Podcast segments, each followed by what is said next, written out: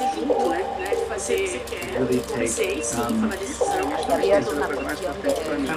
A Associação Brasileira de Cinematografia apresenta Live ABC.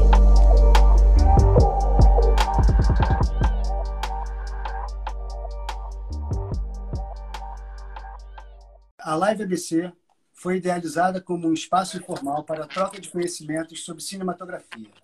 E assim como em todos os nossos eventos e publicações, reiteramos que não são tolerados comentários e posturas machistas, racistas, homofóbicas ou de qualquer natureza preconceituosa.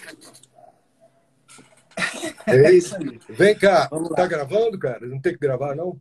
Ah, não, é só no final. No final a gente salva. Beleza. No final a gente salva. Tranquilo. Então tá. Ei, Verinha. Bom, é... então é isso. Boa tarde a todos. Que bom que, tá... que o pessoal está aí para prestigiar o Saldanha. E é isso aí, Sal. Aí, se quiser começar a falar do. é, Como é que foi seu início, cara? No, no... Como é que você. O que que te levou a trabalhar com som? Bom, antes, antes de mais nada, boa tarde para todos. Obrigado por vocês estarem aí. Pô, morrendo de saudade de todo mundo, da gente poder conversar, se abraçar.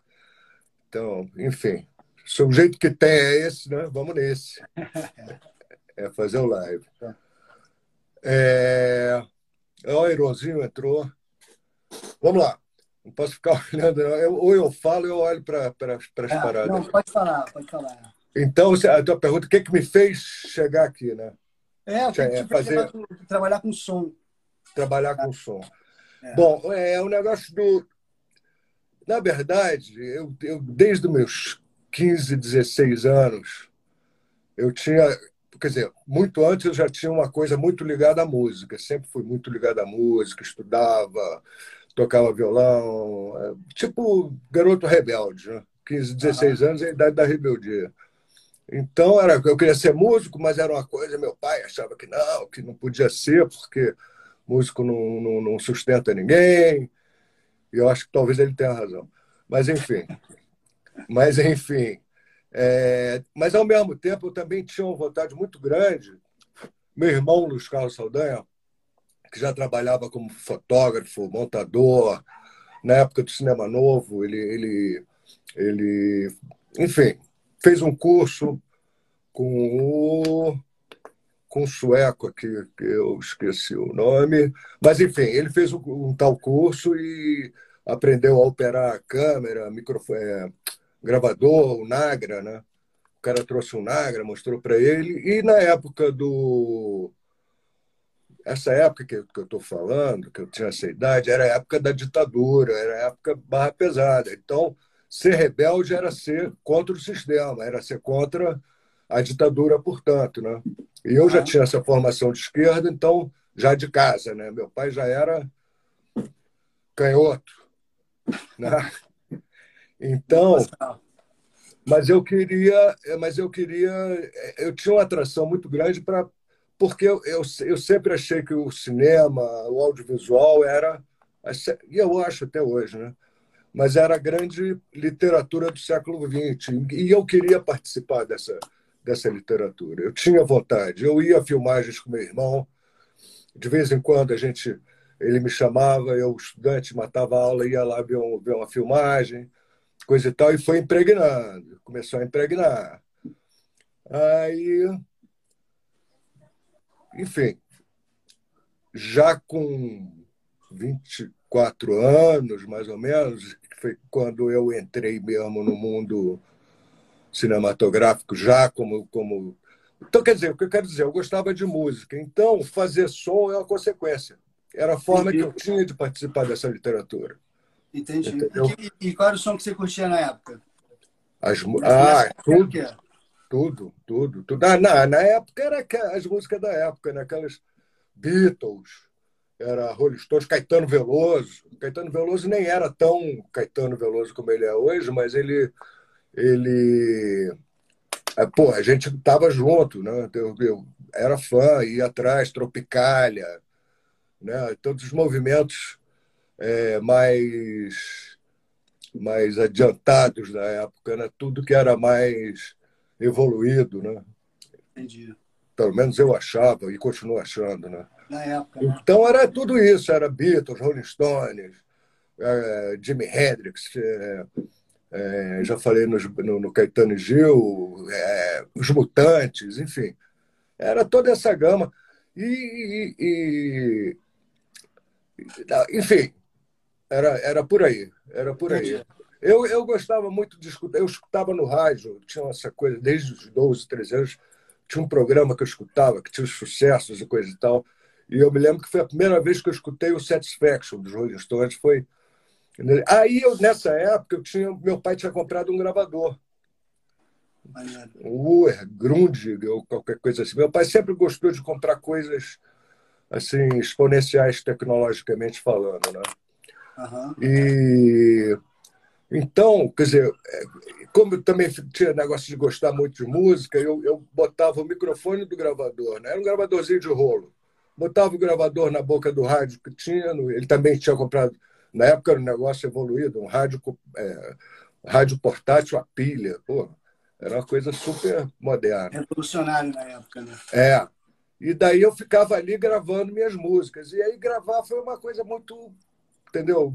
É, o ato de gravar foi uma coisa muito natural para mim. Então, entrar em cinema através de som foi uma coisa muito natural. Eu, não que eu não por exemplo, eu tinha é, nessa época eu era amigo do Lauro Escorel. O Lauro era, era cunhado do meu irmão nessa época, do Luiz Carlos. E tinha é, a gente bate a mesma idade. A gente chegou a ter um laboratório de fotografia juntos. Olha só que legal. Durante mais ou menos um ano a gente tinha. Pô, a gente ia para o Maracanã, subia um no ombro do outro, ia para geral do Maracanã, subia um no ombro do outro para bater foto de, de jogadas e fazer experiências. Aí tinha um laboratório, a gente ampliava, a gente fazia o que, que era mais. É, enfim, conceitos fotográficos. Mas o som foi o que era mais natural para mim do que eu entrar através de. Era o que me dava mais vontade mesmo. É, é aquela... É, tinha em casa, né? Estava acostumado a fazer. É, e eu e não, não e, e, também eu acho que som e música é uma coisa que tem tudo a ver, né? Uma coisa com a outra. Até hoje eu acho que eu tô é, total. Sua carreira inteira, né? na, na, muitos projetos da sua carreira têm a ver com música, né? A gente vai falar sobre isso, né? Então, aí, quer dizer, daí a, a, a daí aconteceu que, que, que, eu entrei mais firme com, no, no, cinema foi exatamente quando a sua mãe estava grávida de vocês. Vocês iam. Aí eu tinha que trabalhar, né? Claro. Não Dois dava? Até os 25 anos de vagabundagem só sendo rebelde, não ia dar para criar filho nenhum, né? É. Daí eu tava... E nessa época eu estava até estudando, eu estudei propaganda e marketing. E, mas aí nem te... quem terminou essa, essa, essa escola para mim foi tua mãe, porque ela que fez as provas para mim, porque eu já estava trabalhando para cinema. É mesmo, já, cara? Já estava envolvido com o cinema. Ah, então ela ia lá e fazia as provas para mim e coisa e tal. De vez em quando dizia, ó, oh, está acontecendo isso lá. Eu, quando eu podia, eu ia, mas raramente eu me formei via Ercília Cardiolo. Entendi, olha só. É, aí, aí comecei mesmo, né? comecei mesmo a fazer cinema, fiz o meu primeiro filme, porque nessa época não, não existia regular... Olha só, nessa época não existia regulamentação da profissão. Então, é, e, e, também o, o, o, trabalho de som era uma era era o era o som guia. O que se fazia era som guia. O que é som guia? Som guia era o som que você gravava. Era um guia do som, uhum. dos diálogos dos filmes, para depois entrarem e fazerem dublagem. Era assim, e foi assim que eu comecei. Fiz um filme chamado Marília e Marina, fotografia do Luiz Carlos Saldanha, meu primeiro mestre, que ficava ele e o montador me ensinando truques de gravação. Como é que eu deveria fazer, como é que estava o som que eu estava fazendo. Me dava feedback, me dava a resposta do som. Isso, isso daí é eu fui. Bom. Isso é muito bom, né? A melhor coisa é o feedback, né?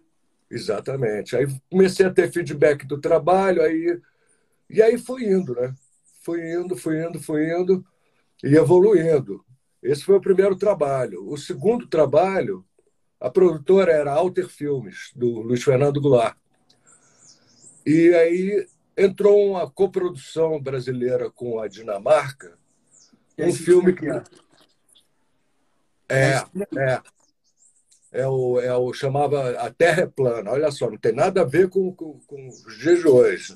Na verdade, era uma crítica. Favor, né? Era uma crítica a, a, ao Brasil colônia. E, enfim. É, e aí eu entrei de assistente do, do meu outro mestre, que foi uhum. um técnico de som dinamarquês chamado Jacob Trier. E foi a única vez que eu fiz assistência. Tem esse detalhe. Mas o que eu aprendi nesse filme foi fantástico, né? Foi, foi, uma, foi, foi uma abertura para vários conceitos eu, eu tenho até hoje através dele, né? Você tem uma história eu... engraçada desse, desse filme, né? Conta isso. É, não, porque eu era é, é nesse cenário aí. Eu era muito muito verde, né? Nessa, nessa coisa de som e já estava já tava a filmagem evoluindo, ele já me dava tarefas um pouco mais ousadas. E esse cenário, isso era uma feira. Tinha uma feira, ela não está montada aí, não. Isso aí está antes de começar a filmagem. Entendi. Isso é uma praça e montava-se uma feira. Isso era o que eu sabia, né? Uhum. E que chegaria o cavaleiro e, e gritando: os holandeses estão invadindo, os holandeses estão chegando e tal.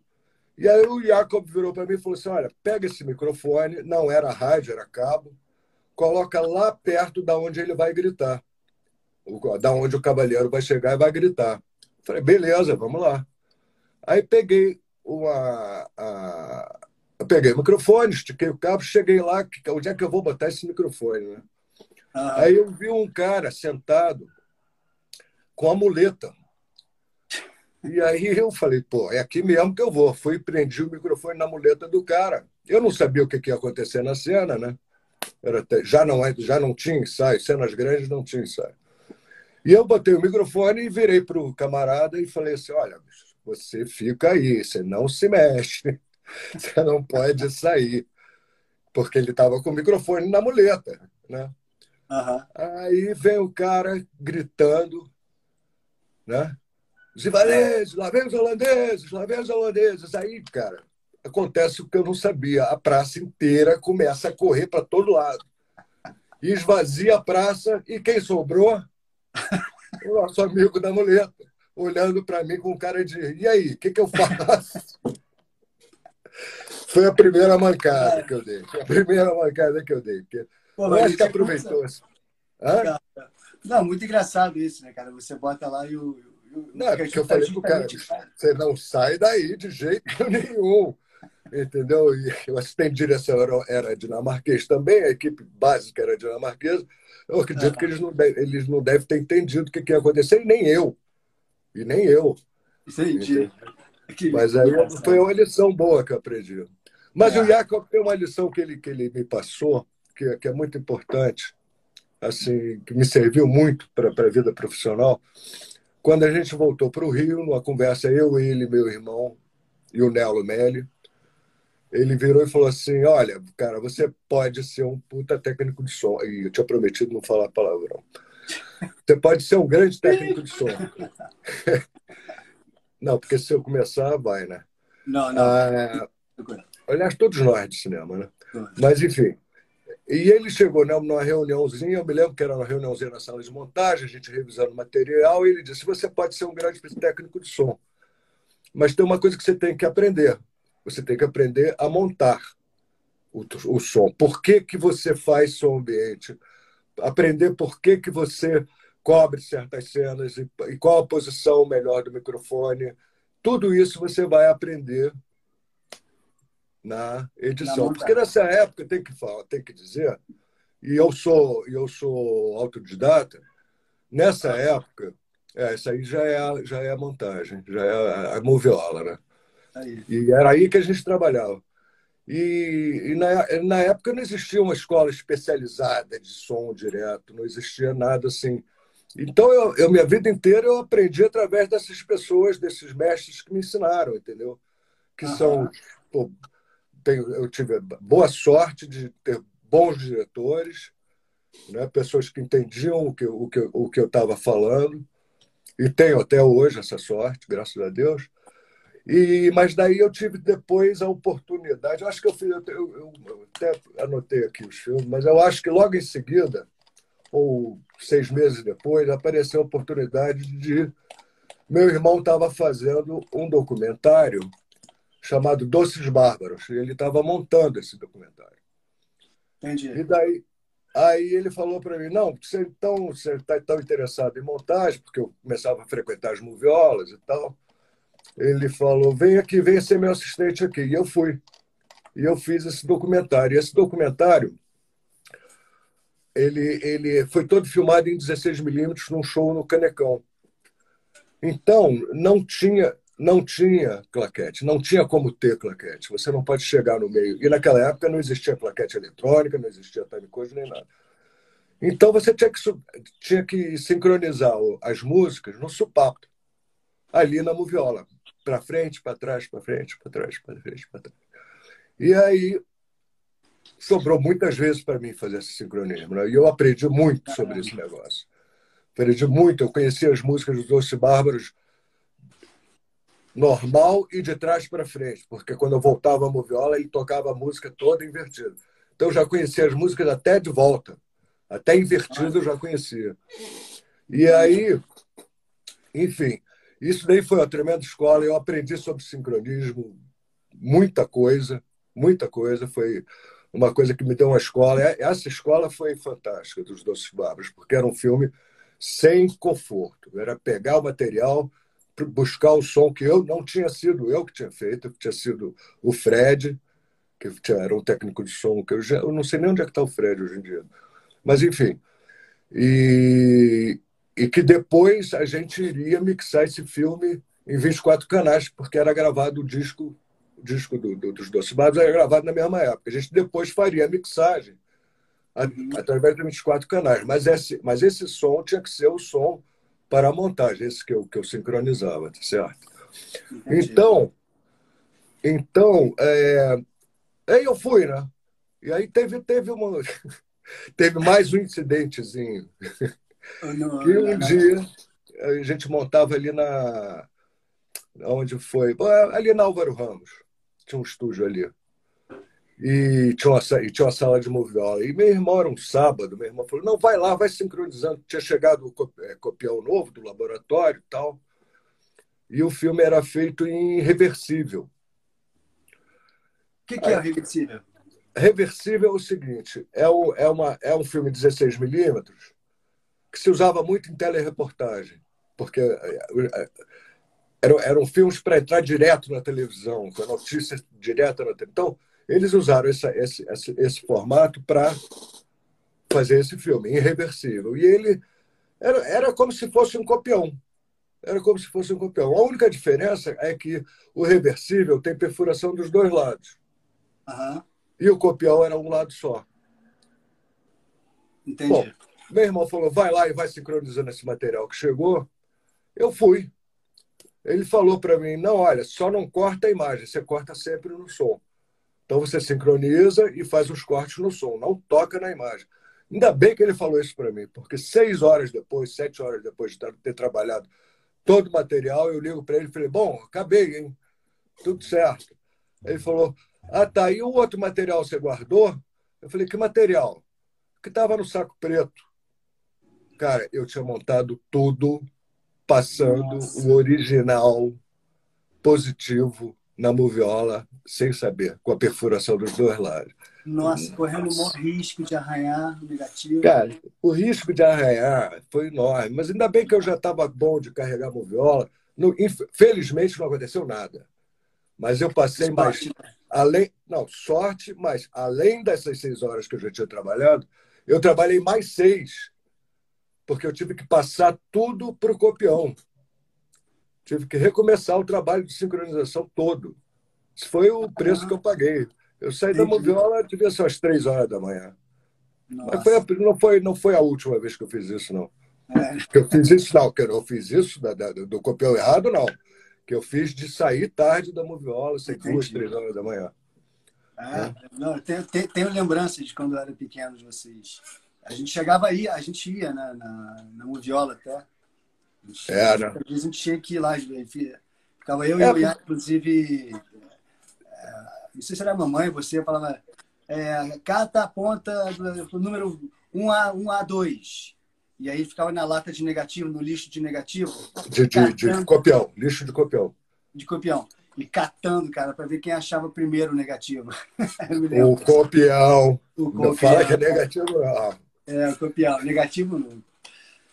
Bom, Sal, é, não, é... um pouco do, do... Não, mas tem outro detalhe. O, o, o horário que dá, que sobra para moviola para editar som é sempre à noite, entendeu? É. Mas nessa época o Zaga está tá perguntando, depois me mandaram para o set. Não, eu já, eu já fazia era paralelo, só que teve esta época que eu fiz este filme que me ensinou muito. Eu já estava no set, eu já tinha feito filmes, já tinha feito som guias nessa época, né? Uhum. Tinha sido. Uh, fiz o filme do Fontoura, Cordão, Cordão de Ouro, fiz um filme com o Antônio Calmon. É, eu tinha feito dois filmes. É. Né? Depois eu comecei. Bom, aí vai. O que, que você quer saber? Bom, no, no Cabra Marcado, Opa, isso é um pulo grande. Ah. Esse já era som direto. Esse aí já era som direto, isso era documentário. Eu tinha trabalhado com, com o Zelito Viana num documentário chamado Terra dos Índios. É, foi, esse foi um documentário até que quem fotografou originalmente foi o Beato, e o som tinha sido uma uma amiga dele que, que americana que tinha vindo fazer. E é, precisou filmar mais uma semana, filmar uma uhum. viagem ao Xingu, e a gente foi, eu e meu irmão. Daí, quando a gente estava no, no, táxi, saindo de Laranjeiras, onde era a casa, a casa do, do Zelito, para o aeroporto, eu viro para meu irmão e falo, cara, a gente esqueceu a claquete. Eita! Putz, grila, como é que a gente vai fazer? Aí eu lembrei do Doces Bárbaros, que eu tinha uhum. sincronizado. Porque me, as melhores é, sílabas para você encontrar o ponto de sync é o B e o P. Porque você não, você não consegue falar, por exemplo, ela falava para, que é com P, você não ah. consegue abrir a boca. Então, quando no momento que você vai devagarzinho na moviola e vê o cara fazendo, nesse primeiro momento é a primeira frequência que o cara vai no para. Então eu ficava, eu já fazia isso, né? Lá no Doces Bárbaros eu aprendi esse macete. Aí eu falei, bom, vamos nessa, né? A gente e aí, cara, nesse táxi eu saquei, inventei eu e meu irmão o pá. Pá. Chegava na frente, vai rodar um plano. Já entrava na frente da câmera e falava pá, pá, um, pá, dois, pá, três. No Cabra Marcado para Morrer tem uma cena que eu acho que está lá até hoje. Que acho que Entrou. o Eduardo Escorial deixou. Hã? Entrou no filme. Eu acho que ficou no filme. A cena que eu entro, vou na frente e falo pá. E Bom, era tá isso. explicado. Para quem viu e não entendia, agora está explicado. Agora está explicado. Porque o pá e até hoje, o pessoal de edição sabe que, que quando não tem nada, quando está Deus dará, que se você for na letra P, você consegue se dar bem, né? Vai no sync labial. Mas o Cabra foi um filme feito assim, foi, era uma equipe pequenininha, cara. Era eu e, e a gente tinha claquete. Volto a lembrar para a galera nova, não existia time code ainda. Time code o que existia era claquete de madeira ou palma entendeu? E o pá. né? Então só existia esses mods. Esses mods. E, e a gente foi para lá, para a tribo dos. Eu me lembro bem do, dos índios caiabis. Que eu fui. E fomos lá e filmamos e coisa e tal. E eu gravei uma festa que eu fiquei amarradão. Ter gravado, pô, começando, né, cara? Correndo com, com os índios na festa. É, era aquelas festas que os, os índios gostam muito de correr para frente e para trás, né? Correr para frente. E eu ia para frente com o microfone voltava. E gravei, porra, eu, tinha, eu tenho essa gravação até hoje. Assim, é uma relíquia para mim, porque foi a primeira gravação que eu bolei como é que eu ia fazer, fiz e, e, e, e, e me marcou muito. Me marcou muito. E o tempo que a gente passou lá no Xingu foi maravilhoso, né, cara? O tempo é o outro. Você começa esse, a ficar... Esse, esse, qual foi o filme esse? Do, do, do... Terra dos Índios. Terra dos Elito Viana. É, pô, um filme bonzão. Já ia falar um palavrão. Mas vamos lá. É... Mas, enfim, aí o Cabra foi um filme feito com equipe desse tamanho, cara. Era eu, Edgar Nonato Estrela, Edgar Moura, o Cotinho e o motorista. Caramba, cinco pessoas. Cinco, eram cinco pessoas numa Kombi. E o equipamento. E daí é um filme que o Coutinho queria muito que a, que, que a equipe aparecesse. Ele queria, não, eu quero que todos apareçam, a câmera. Eu falei, pô, Coutinho, a câmera. Aí eles levaram a Bolex. E aí, bom, aí por isso eu apareço muito no Cabra, Cabra Marcado, eu apareço toda hora, era a opção do Coutinho. Ele queria marcar bem na linguagem que aquilo era um, uma equipe de fora chegando para entrevistar o pessoal lá do sertão nordestino. E aí, eu estou falando isso porque, não, a única cena em que aparece a câmera, e, o, e aparece o Nonato, o Edgar e tudo mais, eu estava passando ali assim, aí vi, uma, vi a boleia, estava parado, que eles estavam filmando um livro. Era uma filmagem de livro, assim, em cima de um banco, numa casa. Aí eu vi a Bolex de bobeira, falei, ah, vou nessa. Peguei, dei a, né, liguei, tal, fui lá e filmei. É a única cena que tem a câmera no filme, é essa. Olha só que maneiro. E o Coutinho, bicho, era um cara, porra, gente finíssima. Eu conheço o Coutinho desde que eu tinha 14 anos de idade, que ele era amigo do meu irmão, frequentava muito minha casa. E, eu, eu, e ele tava, eu, eu, eu vi a época que ele saiu em 64 para filmar O Cara Marcado para Morrer original. O segundo ah. filme é baseado no primeiro, tá? Então, ele, eu me lembro dele sair, eu me lembro dele sumir, eu me, quando estourou a Revolução. Revolução, nada, o golpe, né? Quando rompeu o, o golpe, eu me lembro que ele sumiu, e aí passam-se esses anos todos, eu estou falando em. Não me lembro qual é o ano, mas. E aí vai o cara e me, e me chama para fazer o som do filme dele. Pô, bicho, era. Sopa, como é que chama? É, era tudo que eu queria, né, cara? Porque eu já tinha, já conhecia o cara. Já, e a gente tinha um mês para trabalhar. E lá fui eu para o sertão com, com Cotinho, Edgar e Nonato. Foi quando eu conheci o. Não, o Nonato acho que eu já conheci. O Edgar eu acho que eu já conheci. O Nonato foi quando eu conheci o Nonato, que até hoje somos grandes amigos. E Nonatinho sabe bem como é que foi essa época, né? E fala coisas muito engraçadas sobre isso. Mas deixa ele contar na live dele. é, e essa foto aqui foi em qual filme, pai? Qual? Ah, isso aí é o Índia. Índia, Índia, Índia. É, porque aí, bom, aí eu parti. Eu acho que o Índia é anterior ao Cabra, não é não? Não, não tenho certeza. Mas, enfim, isso é tudo começo. O Índia foi o primeiro filme que assim, a LC Barreto me chamou para fazer. Quer dizer, era uma, uma coisa que ia ser lançado no, no, no grande no grande circuito, entre aspas, né? porque o circuito de cinema brasileiro nunca foi enorme, né? como, como merece, mas, enfim, era um filme que vamos chamar assim comercial. Era um filme onde tinha. Então, minha responsabilidade era maior, né? Maior. Eu vinha fazendo som guias antes e coisa e tal. E o Fabinho, Fábio Barreto, uhum.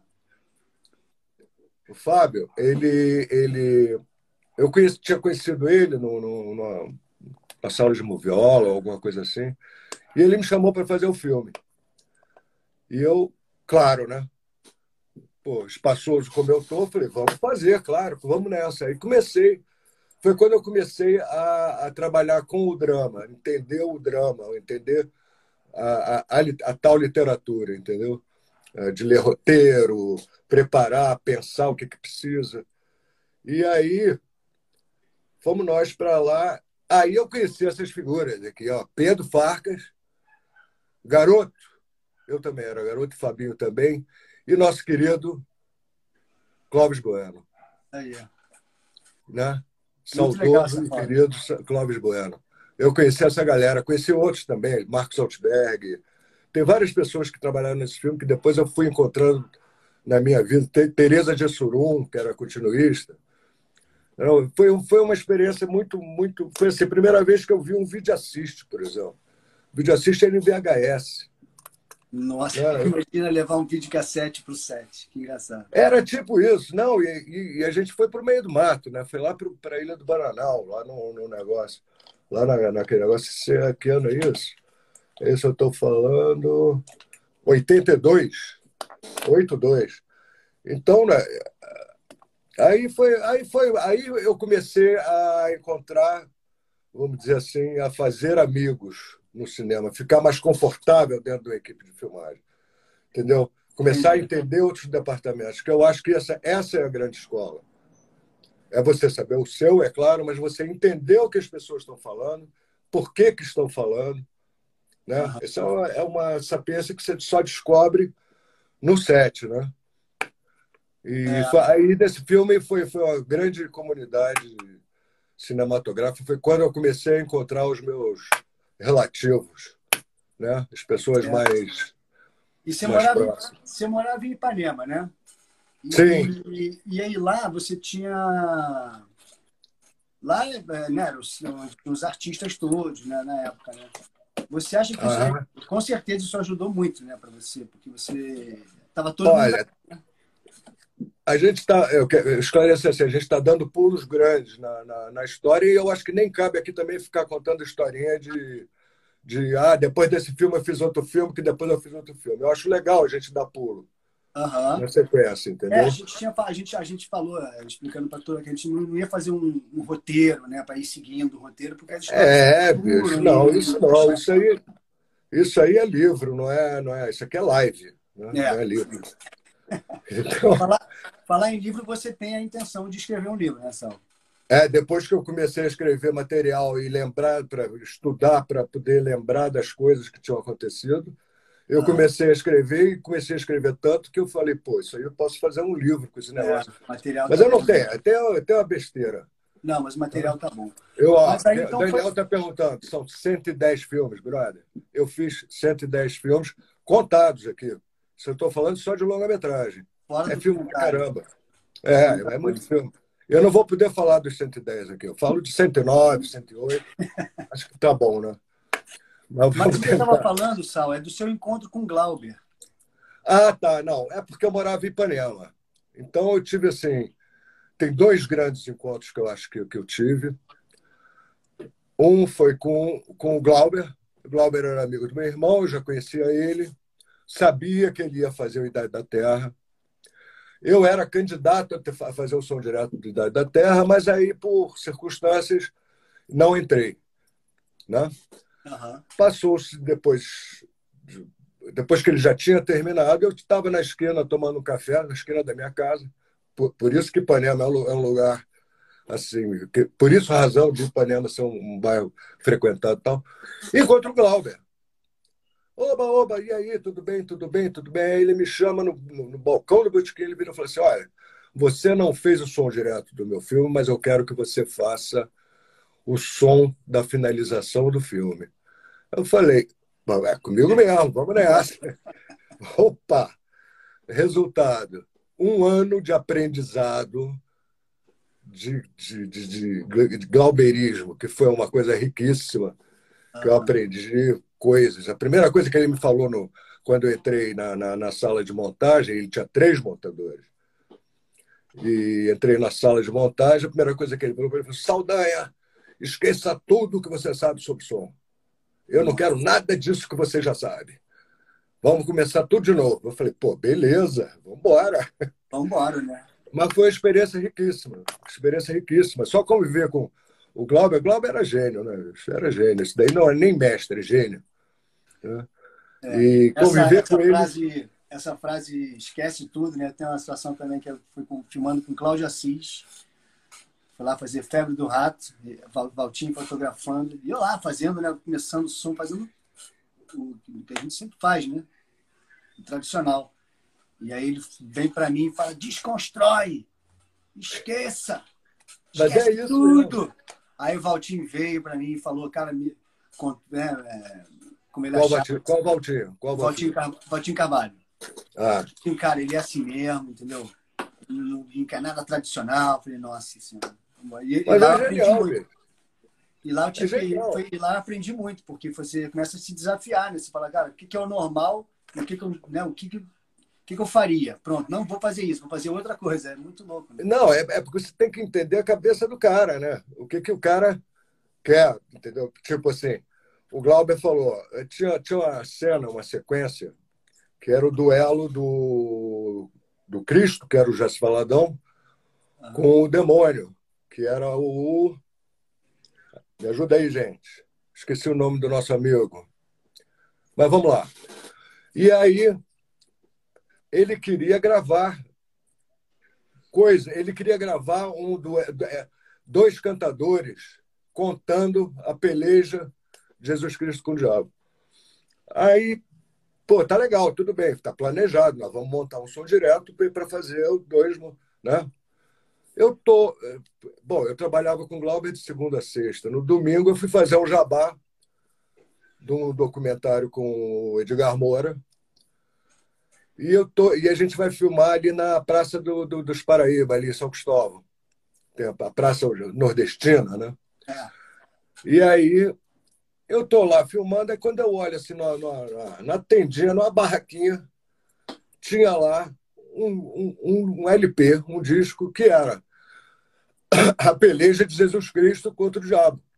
Eu não me lembro se tinha exatamente esse título, mas eu olhei e identifiquei. Eu falei, opa, eu que já gosto, já gosto de disco, né? Sempre gostei de comprar disco. Aham. Foi, comprei o disco. Aí quando cheguei na segunda, terça-feira, eu falei, Glauber, aí, ó, o que, que eu achei agora no domingo? Ele olhou e falou, genial, é isso. É isso que nós precisamos. Falei, legal, entendeu? E a, e a outra foi a própria peleja, que esse daí também foi uma sacada minha. Tem a coisa do, do Nagra, que é a fita, né? Você passa para frente, a história de voltar para trás. E tinha o som direto do filme, que era uma bateria tocando no som direto, né? Durante toda, toda a sequência. E aí eu tinha a gravação dessa bateria separada, e aí eu saquei e chamei, e chamei o Glauber e falei assim, cara, se a gente. Aí, não, montei, eu montei e mostrei para ele. Então, quando o, o, o diabo atacava, eu invertia a bateria e tocava uma bateria ao contrário. E quando Jesus Cristo atacava, tocava a bateria normal. Isso daí foi outra sacada, sacada minha que pô, tenho orgulho de ter colaborado com o Idade da Terra. Né? legal. Essas duas eu me lembro. O resto, o resto, meu amigo, eu tô não É. me lembro. É muita história. E, É. Sal, vou falar. Ah, Não, não, mas eu, a- eu queria falar outra coisa de Ipanema, desculpa. Claro, claro. que foi, foi também uma, uma situação muito interessante, muito legal. Eu andando na rua encontrei o Valtinho, Walter Lima. Eu tinha filmado Inocência com ele. Encontrei o Walter Lima andando na rua Ipanema. Por, por isso que eu volto ao tema Ipanema. E eu tinha Ah. acabado de comprar, tinha um sebo ali na Praça General Osório, eu tinha comprado um, um, um long play, chamava-se Clementina Canta Música. Eu até achei no, no Spotify outro dia música de escravos. Era, era isso. E eu tinha comprado, porque, pô, sou eu era um audio, como é que chama? Audiomaníaco, né? Uhum. Então, já tinha comprado. Aí comecei a conversar com o Valtinho, ele estava terminando um filme que estava parado, que era o Chico Rei. E aí eu estava perto da minha casa, eu falei, pô, Valtinho, vamos lá em casa que eu tenho um disco para te mostrar. Lembrei dessa história do, da, da Clementina, eu falei, tem um disco para te mostrar. Colocamos o disco, ele pirou. Pirou. A música do, do, do, do, do, do disco, o fonograma, foi para o filme e ele me convidou para sonorizar o Chico Rei, que foi uma experiência muito boa, muito, muito interessante, de moviola, trabalhando até as duas horas da manhã. E foi um filme que acabou me dando um prêmio prêmio Isso- da Prefeitura de São Paulo. Que legal. E, e- Foi, não, não, não, não, prêmio do Festival, Festival do Rio, naquela época. Mas você fez também alguma coisa de Foley, não fez? De ruído de sala, que a gente foi gravar em Friburgo, que você botou. Não, Aí, não, isso foi outra coisa. Vocês eram muito garoto. Mas não É, Rei? Não Era o Chico Rei, pode crer, era o Chico Rei. Que a Era gente o Chico Rei. você levou umas correntes, aí a gente ficava. Foi genial, é, foi genial. Foi genial. Eu fiz uma, saca, uma sacanagem nessa, nessa gravação. que era o seguinte: eu tinha que gravar chicotadas. Eu me lembro desses dois elementos, devia ter mais coisa. Né? E correntes também, balançando e arrastando. Aí eu botei. Quem que dava chicotadas, cara, para gravar? Eu não me lembro quem era, mas as correntes. A gente estava em Friburgo, na casa do produtor do filme. Aí eu falei para ele, eu, eu não me lembro mais o nome dele. Eu falei: olha, você vai conseguir fazer essas correntes certinhas. Você vai conseguir fazer os ruídos que eu preciso. Então eu tinha feito invertido, onde o patrão carregava as correntes e o, digamos, o empregado dava as chicotadas. Quer dizer, eu, eu de uma forma figurativa, construí esse mundo dando uma forma de expressar minha rebeldia. Olha, tem essa foto aqui da época. Isso aqui é lá. Ó. Ah, isso é lá em Friburgo. É lá. Vocês fizeram alguns sons também? Ah, fizeram. É tem isso. cenas de crianças brincando. É, cara, isso é isso que eu tô falando. Tem ambientação de criança brincando, são vocês, são vocês. É, foi isso mesmo. É. Mas aí já, eu já estava no mundo da. Desde que o Valtinho me convidou, eu entrei, voltei para o mundo da finalização.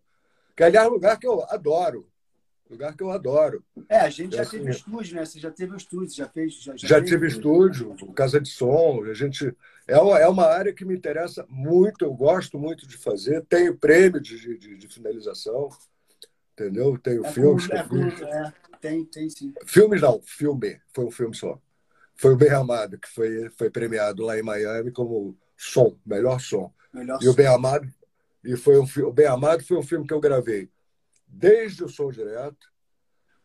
E fui montei todo toda a som. Teve um companheiro que que me ajudou nos diálogos eu esqueci o nome dele se, tá, se esse cara tá aí que me perdoe porque depois nunca mais eu voltei a trabalhar com ele. Mas enfim ele também trabalhou poucas diárias três diárias quatro diárias. Bem que ele arrumou a casa para mim. E foi um filme então que eu fiz do início ao final. Demais. E eu, fiquei, eu fico muito orgulhoso desse filme, porque uhum. o Gel é um cara muito rápido, né? O Gel é um cara que corta a câmera ali. É tipo isso, entendeu? Uhum. Então, pô, eu tinha que gravar as coisas como eu queria, escondido dele. Se, se, se eu dissesse para ele que eu estava botando mais um microfone estéreo aqui ou ali, ele ia dizer: não precisa, não precisa. Ele é assim. O Gel é a característica dele, não é uma crítica, ele é uma característica, é uma característica dele. E daí eu levei esse filme, esse filme foi levado para o Festival de Miami e ganhou o prêmio. Eu fiquei muito orgulhoso disso. Muito orgulhoso de, de ganhar esse prêmio. Porque não era mole trabalhar com o Guel, entendeu? E ele deve estar orgulhoso também. Com certeza, e o trabalho foi completo, né? Sal, a gente tem aqui uma foto muito legal, cara, que a gente recebeu do, do, do, do Vantoen, que é de 86, no filme Jubiabá. Ah, maneiro! A gente tem aqui. tá, lá, tá o Bruno. Deixa eu dar um zoom aqui. Deixa eu dar um zoom aqui, peraí. Quem é essa aí, né?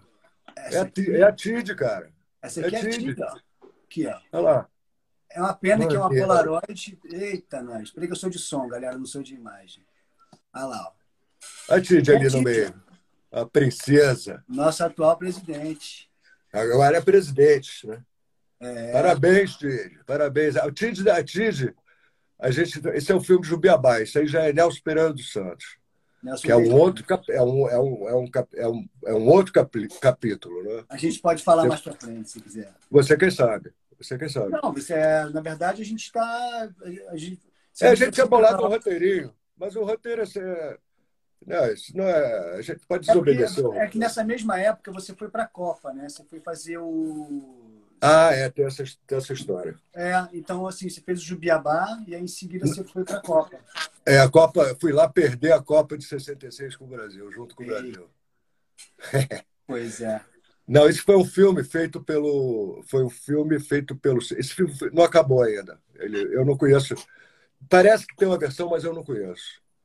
Entendi. De um material não, que a gente não... sempre filmar era o José Tadeu na fotografia, eu no som, Bruno Fernandes que estava no Jubiabá também. Na época a gente trabalhava muito junto. Bruno Fernandes, quem mais eu me lembro? Chico Dias eu já falei.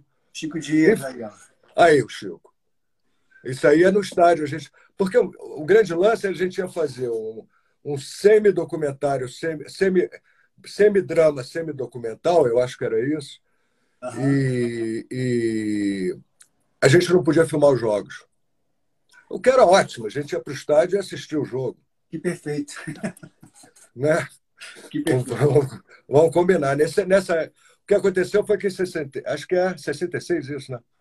Isso é 86. Ah, 86. Ah, o Circo Voador, o Circo, o Circo Voador foi convidado para fazer para levar a parte cultural brasileira para Guadalajara, que era, era a sede da, da, da seleção e, e, uma das grandes sedes da, da, Copa do Mundo. E a gente filmaria o Circo Voador também. Aí bom, os cantores que foram, foi Alceu Valença, é, deixa eu ver quem mais, Alceu Valença. deixa eu ver quem. Ah, Wagner, Wagner. Pô, aquele Wagner Tiso Pô, eu não, tinha, eu não preparei, eu não li esse capítulo, cara. Eu não, não me lembro de todos que estavam lá. Armandinho estava lá. Eu, mas eu me lembro bastante do Alceu. O Alceu é aquele maluco beleza, levou um palhaço para lá. Ele tem um palhaço, né? E. Ah, e aí tem cenas com o. Maneiro. Rômulo está dizendo que te conheceu, o Rômulo Drummond está dizendo que te conheceu no Jubiabá. Ah, o Jubiabá, é porque o Jubiabá, isso tem a ver com a TID também aconteceu o seguinte: quem fazia o som do filme era o Juarez da Goberto, finado e grande Juarez da Goberto. E aí uh, o filme atrasou, foi atrasando, e o Juarez tinha um outro, outro compromisso, ele teve que sair do filme, faltando, não me lembro quanto tempo, três semanas. Faltava bastante coisa, que eu fiquei bastante tempo na Bahia. Quem foi? Joe. Saldanha. Joe. Quem? Joe. Joe. Mas só que eu falei, bom, naquela época eu era meio metido, né? Eu achava, eu achava coisas. É. E aí eu, e eu, e eu coloquei que eu queria levar minha, minha, minha equipe para fazer. Bom, cheguei lá, as duas pessoas que eram da equipe do Juarez eram o Rômulo, Rômulo Drummond, uhum. e é que eu li aqui o nome do Marcos Flaxman, e a, e a Tid, a presidenta Tide. E, e, aí ficou aquele negócio, né? Pô, eu cheguei com a equipe, pô, mas os caras também eram gente fina. Tanto a Tid quanto o Rômulo. A gente começou a ficar amigo, mas eu não podia empregar o cara, não podia botar esse custo para produção. Aí, Tid, é, você está aí, né? Eu vou contar uma inconfidência. Você fez continuidade. Eu consegui. Para não, não dispersar a equipe, eu convenci ela a fazer, quer dizer, pelo menos comecei, mas deu uma pilha, né? Para ela fazer continuidade. E daí, bicho, pô, foi uma amizade que dura até hoje, a gente é amicíssimo. Demais. E o Rômulo também. O Rômulo, pô, o Rômulo é um cara, ele é de braço, né? Como diz. O cara é fera. Irmão. Né? Aqui, ó. Fala, com Ramalho. Ah. Ah lá, Rômulo Drummond. A Rômulo. Aí depois eu trabalhei muito com o Rômulo, depois muitas vezes, né? Até teve uma, uma, época. Hã? Essa aí é Rômulo e Ano Casa de Areia, né? Casa de Areia. Isso é, isso é outro capítulo. É. Casa de Areia. Não, porque tem essas coisas. Eu fico amigo dos caras. Né? Eu fico amigo do, do, do, do, do, da minha equipe. Entendeu? Ah, com certeza. E daí com o Rômulo foi assim, pô, total. Cara, filho do, do velho Drummond, que, porra, já era o cara que. Acho que ele estava fazendo do Juliabá. Tenho impressão. Mas, enfim, foi. Pô, eu conheci nesse, nesse filme, eu conheci pessoas maravilhosas. Eu conheci Grande Hotel, eu conheci aquele. Como é que era? Um compositor baiano. Bom, enfim. Conheci pessoas fantásticas e, e, e esse já era o segundo filme que eu fazia com o Nelson. Porque eu tinha feito Memórias do Cárcere. Uhum. Eu já tinha ido a Paris com o Nelson para mixar o Memórias do Cárcere. Então o Nelson já me conhecia, mas ele gostava muito do Juarez, então não, não tinha. Era, era o cara dele na época, né? Enfim. E aí, quando o Juarez teve que sair, entrei eu de novo, Ney Santana, era, que já era amigo meu. Aí eu já estava numa situação no cinema que eu já, tava, já tinha aprendido a fazer amigos. O grande Nelson, Nelson Pereira. É. Esse cara daí é um, é, um, é, um, é um grande mestre. Esse é o fera. Cara, sinto muita saudade dele. Enfim. Ah, a gente fez isso aí no filme A Luz do Tom. Foi o, o último documentário que ele fez, que a gente fez junto. Tá aí a Maritza. Maritza mandou fotos. Obrigado, Maritza. É. Ela que demanda essas é. fotos pra gente. É, é. É o Pereira. Ah, o Pereira. É figura. O cara é, é um sábio. Esse cara. Pô, muita coisa de que eu penso hoje, quem me fez a cabeça foi ele, entendeu? Esse cara foi. ele. Eu fiz com ele Memórias do Cárcere, lá embaixo. Eu não me lembro que ano era. Deixa eu consultar aqui meu, meu Google. Mas, enfim, e, eh, fiz o Jubiabá com ele. Depois, é, eu não pude fazer a terceira margem do Rio, aí a gente se afastou um pouco. Qual não foi minha surpresa? E, aliás, ele, ele fez aquele de Brasília contigo, Jorge, como é que chama? O Brasília 18%. 18%. Foi, tem uma história muito fez. engraçada, tem uma história engraçada com, nesse filme, cara. É, a gente. É, cena, de, uma cena de festa gigante, né? Enorme, muita figuração para tudo que é lado, caminhando. E era um Steadicam que vinha de dentro da festa. E aí, cara, passos, né? E eliminando todos os ruídos de, de, de, de passos da galera. E, a, e eu tava ouvindo um trilim, trilim, trilim, copo, né? Trilim, trilim, trilim. Falei, cara, de quem é, cara? Eles não estavam com, com, O copo deles não tava com, com bebida. Cara, eu descobri a mulher, era, eram duas que estavam atrás, só que era a mulher dele. E aí eu falei, é eu peguei, eu é peguei, o copo, e peguei o copo de, de uísque dela, cara, troquei, dei um vinho e voltei pro carrinho, correndo, e não falei com ninguém, saí correndo. Aquela correria, né? Falei, pum, era isso, achei, cara. Rodou, beleza, passou o tempo, daqui a pouco, uma semana depois, o Nelson vem para mim e fala, George, muito obrigado por ter tirado a minha homenagem ao clube de uísque. Aí eu falei, como assim? Ele, pois é, eu vi lá que você tirou o uísque do quadro. Caraca. Eu falei, você demitido, primeira coisa. Falei, você demitido. E aí, mas acabou que ficou tudo bem, eu pedi desculpa para ele e foi uma lição. Dali para frente, nunca mais fiz nada sem falar com a direção, com avisar, né, o que vai fazer, né? Às vezes a gente sai atropelando, e olha, cara, pô, era é, um dos primeiros filmes que eu fiz, né? E aí, bom, enfim, nunca mais. Mas o Nelson sempre foi um cara muito, muito, muito bacana, muito legal. Ah, é. Então, tem, tem, tem uma coisa que é só terminar rapidamente. Quando, anos depois, ele me convida para fazer a finalização de um filme sobre Tom Jobim, chamado A Música de Tom Jobim. Pô, aquilo foi um trabalho maravilhoso, de finalização. Adorei fazer, recuperar arquivos, cara. Tinha arquivo da Judy Garland cantando em sei lá quando, entendeu? Que, que aí, tinha todo, aí eu tive que fui, fui para casa do mato com o meu amigo Ronaldo de lá da casa do mato, da casa do mato não, do estúdio do mato. Acho que é estúdio do mato. Acho que é esse estúdio. Era ele na Gávea. E a gente recuperando os arquivos, equalizando. Foi uma trabalheira, mas eu adoro esse filme. Eu adoro esse filme. A música de Tom Jobim. Eu acho um golpe de, mestre, golpe de mestre.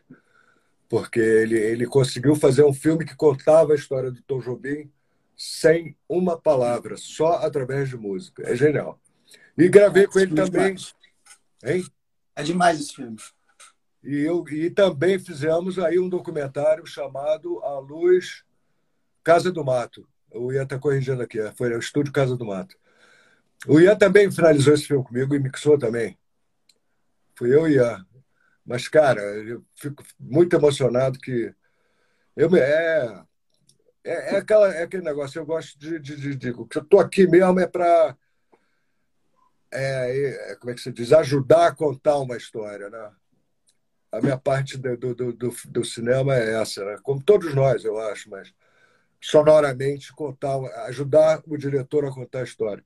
E fizemos um documentário Luz do Tom, do, Luz do Tom também, que era de entrevistas e coisa e tal, da onde saiu aquela foto que você mostrou, aquelas fotos que você mostrou. Isso. Que aí foi, aí também foi muito bom. Muito essas aí. Isso aí nós estamos lá no Brejal, gravando entrevista com uma Tereza Enfim. É isso aí. Quer falar, de, quer falar de Quarupi? Quarupi, Rui Guerra. Grande Rui Guerra. Tá vendo? É isso aí. Eu acho que. É, é, eu volto a dizer, né? Eu acho que eu, eu aprendi a fazer som de uma forma que eu passe mais suavemente, né? sem, sem interferir na, na, na literatura. Sem. Foi porque eu tive grandes diretores, né, cara? Eu trabalhei com Glauber, trabalhei com Nelson, trabalhei com, com, com o Rui, sem contar outros tantos que eu tenho que eu posso falar aqui, o Calmon, deixa eu ver. Porque, ó, galera, se eu esperar, se eu esquecer alguém, me desculpem. Bruno Barreto, Kaká, Walter Salles,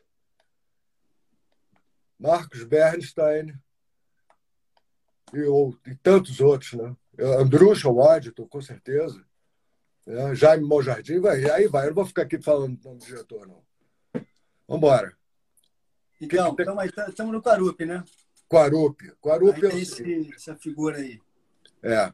Quarupi é o seguinte: o, o, o Rui é um cara que ele não gosta muito de gravação direta. Ele gosta de dublar tudo depois. Tudo depois. É questão de linguagem dele, entendeu?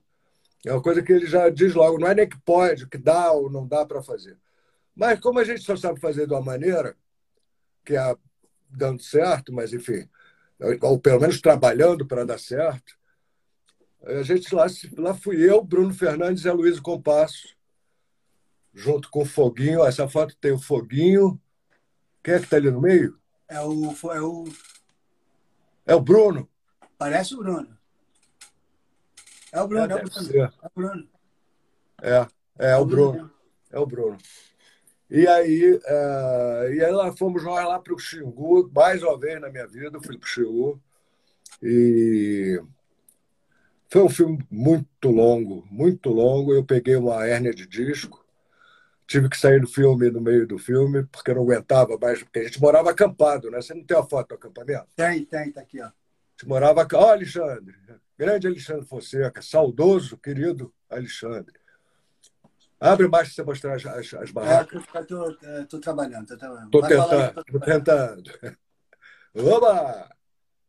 Aí, olha lá. A gente morava nessas barracas. Eram 100 barracas no, no numa clareira no Xingu. Entendeu? Foi, foi um filme, foi muito, muito, foi, foi muito bom. O Rui, inclusive, foi um cara que eu já tinha feito com ele Ópera do Malandro. Entendeu?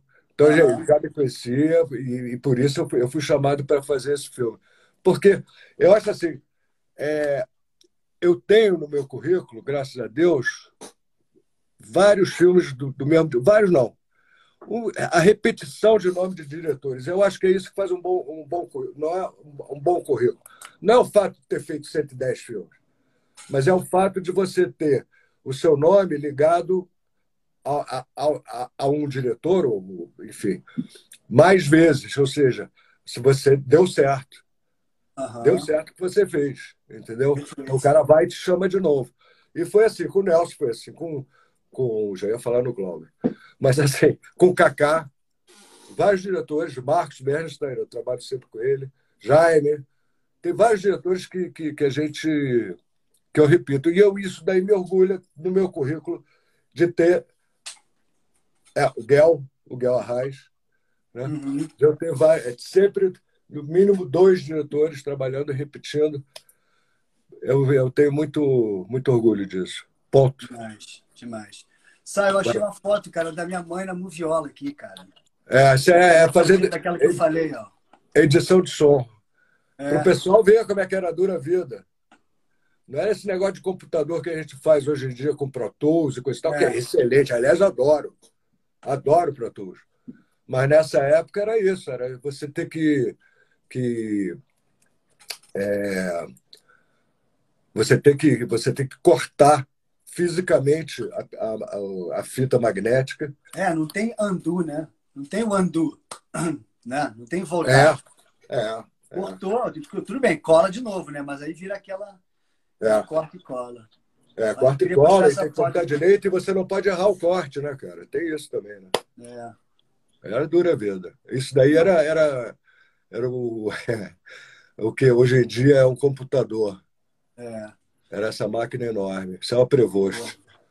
E aí, Sal, no, no Xangô, é, teve uma questão muito interessante né, do, do, do, do caminhão, né? Xangô de Baker Street. Xangô, Xangô de Baker Street. Ah, o Zaga. Esse aí é meu grande amigo até hoje, Zagalo, Fernando Zagalo. Seguinte, vamos lá. Eu conheci o Zagalo no, no, no, Romance da Empregada. E a gente se tornou muito amigo durante o filme, sempre se falou, e a gente saía junto e virou amigo, né? Aham. E aí, na hora de fazer o Xangô de Baker Street, lá fui eu fazer o Xangô de Baker Street. Fotografia do Lauro Escorel. Uhum. Foi o primeiro filme que eu fiz com o Lauro? Não sei. Mas, enfim, era o Lauro e, enfim, era uma produção forte do Kaique, Kaique Ferreira. É Ferreira?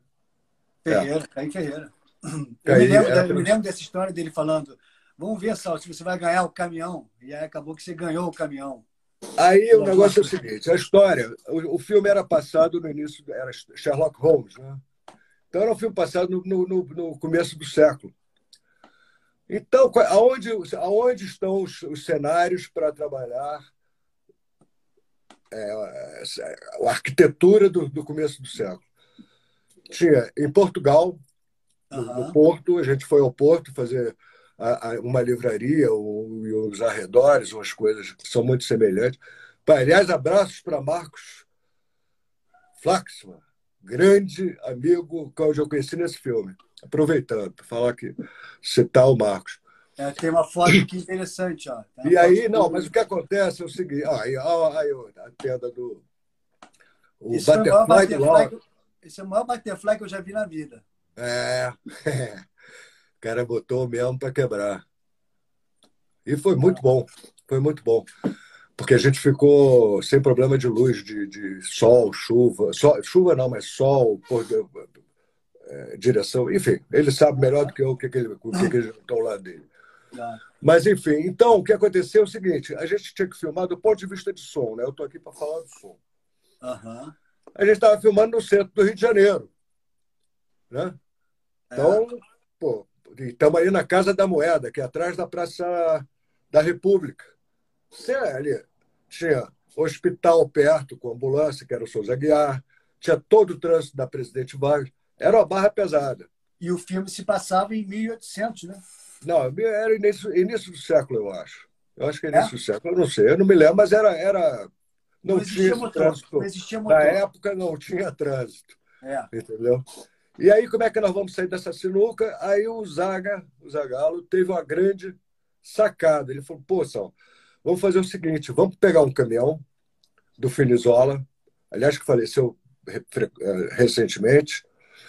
O, o Finizola, esse caminhão, e ele faria o caminhão. Esse caminhão ele é dividido no meio. Aqui atrás a gente tinha uma bancada para equipamento, ali onde está o Ian, eu acho. Ou o George, não sei. Agora eu me É o Ian.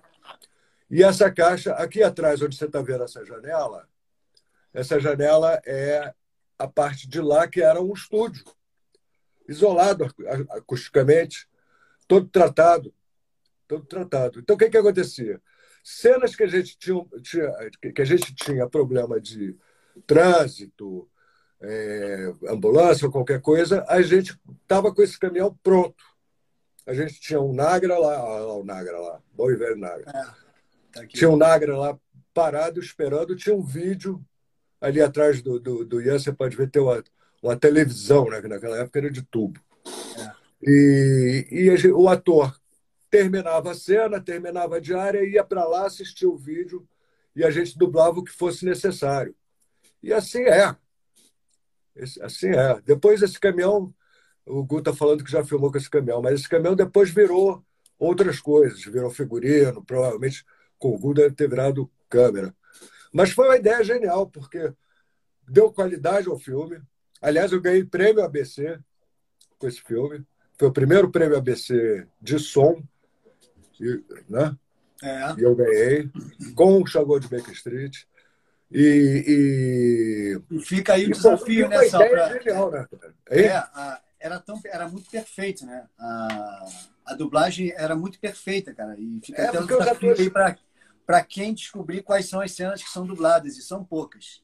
Exatamente, mas é porque os atores também saíam quentes. Pois Era- é, não era muito difícil. Ele, não é como ele pegar, passa três meses depois, quatro meses depois que o filme está montado, aí ele vai para o estúdio Aham. para dublar. Então é isso que eu chamo de só som, é, é- é gravação só som. Você termina a filmagem e você grava o ator. Se, se, se você consegue fazer isso pro- imediatamente após a cena, você ainda pega. Se você conseguir fazer, não foi o caso do Xangô. Mas se você Não. fazer essa dublagem mesmo sem imagem, mas com o ator quente ainda do personagem, ele É, tinha um vai render que- muito mais. Que, que como eu era microfonista, né? Eu, o microfonista, eu ia pro caminhão. Então o ator ficava solto. Ele não, não, ele não ficava com o microfone fixo dublando. Então eu fazia o mesmo microfone e ele fazia a mesma cena. Isso foi uma Isso, parada que eu aprendi lá na França. Eu aprendi na França isso. Eu vi, eu vi os caras fazendo isso na França. Entendi. Não tem aquela coisa. No Brasil, a gente estava acostumado a dublar assim, o microfone aqui e o ator olhando para a tela e pá, pá, pá, repetindo, tentando repetir o que, o que era. Aí eu falei, pô, o cara está engessado, então vamos gravar por cima. Eu tinha feito isso no, no Ópera do Malandro, com, que o Rui dublou tudo. Eu dublei alguns personagens lá junto com o Della Riva. Eu, eu trabalhei dessa maneira. Então era você que fazia. Tem, tem outra cena que é, que é interessante, lá de Portugal, dos cavalos. É, que é essa aqui, ó. É. Essa cena era a seguinte: eram os cavalos, uma carroça que passava, era a câmera de um lado da rua, da, da rua pequena, né? Uma ruela, lá, em, lá em, no Porto. Passava o caminhão, passava a carroça, e os, os outros e os atores estavam do outro lado da calçada, dando o texto. Aí eu falei, pô, e agora? E esses cavalos? Como é que a gente vai fazer essa, essa história? Aí fui falar com o, o produtor português. Ele não, não gostou muito de mim, não. Porque eu falei para ele: vem cá, eu preciso. E era um sábado, era um dia assim, não era um dia comum. E na Europa eles são muito rígidos com essa coisa. E eu precisava de um pneu. Eu falei, cara, eu preciso de borracha para botar embaixo da, dos calçar cavalo. cavalos. É. Aí eu falei, ah, mas como que eu vou conseguir? Eu falei, bom, eu não sei como é que você vai conseguir. Finalmente ele conseguiu arrumar uns pneus velhos que a gente cortou. E aí essa foto aí tá o Ian colando com fita gomada, com fita. Aquela fita gafe, brava. né? Né, É, é uma fita gafa, vamos chamar, preta, para não, não perceber. E assim a gente conseguiu salvar essa cena. Foi, aliás, grande coragem do Ian e responsabilidade minha de deixar ele lá embaixo do cavalo, né? Depois que eu olhei a foto, eu falei, caramba, É, o cara tá se arriscando a levar um coice aí. pode crer, pode crer. Mas deu certo, deu certo. Demais, demais. E o Cacá, Sal? Cacá de Eggs, né? Cacá de Eggs é. Você fez foi o. Cara, eu fiz tanto filme com ele. Tanto nós que três. Eu fiz o Trem para as Estrelas e fiz o. Deixa eu ver se eu dou a colada. Dias Melhores Virão, eu e Lauro. Nessa época eu tinha voltado do Quarup, foi quando eu fiquei com a hérnia. Eu estava tortinho. Eu ia filmar, eu ia filmar assim, me levavam num, numa Kombi deitado, chegava lá, me botavam numa cadeira, eu era quase um paraplégico. Cara, Ficava sentado no, no carrinho de som e eu fiz o filme inteiro assim, pô. E, pô, todos me ajudaram muito, Lauro me ajudou muito, Kaká também, Renato. Essa foto é você mixando lá em Paris, né? Cadê? Essa aqui. É essa- desculpa a Dá-. Essa aqui. é- É, Olha puxa. ela tá. Esse bem aí é o Trem tá? para as Estrelas. Dá enquadrado aí. Aí. Esse cara é um francês. Foi mixado lá num estúdio. Chamava Estúdio dos Champs-Élysées. E esses caras, porque esse filme, Trem para as Estrelas, era, era coprodução com a França. Aham. Então, eu estava fazendo a edição de som do filme. Foi eu que fiz, eu, Ercília, sua mãe. Aham. Tinha mais gente na equipe que eu. Bom, enfim. Pelo menos eu lembrei da sua mãe, né? Tá, tá melhor, né? Mas vamos lá. Claro. Aí a gente ia mixar na. na, na... Foi, foi mixar nesse estúdio. Aham. Foi mixar nesse estúdio lá do, do William Frangolé. Esse filme foi, se não foi o primeiro, foi um dos primeiros do estéreo do Brasil. Teve que ser sido mixado, foi uma exigência da, da, da coprodução francesa, do produtor francês. E lá fomos nós, eu e Kaká, para Paris. E foi essa mixagem aí, onde era o estúdio de música.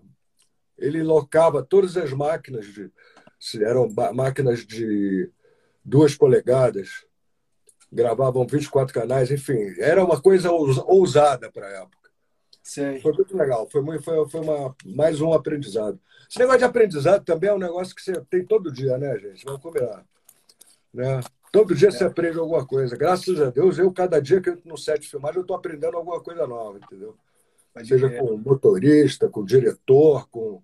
A gente acaba sempre aprendendo e isso, é que é bom. Já pensou como se a gente já soubesse tudo que chato que ia ser? Pois é. Sal, o Ian tá falando aqui que tem uma, uma história sua de um canto que você gravou.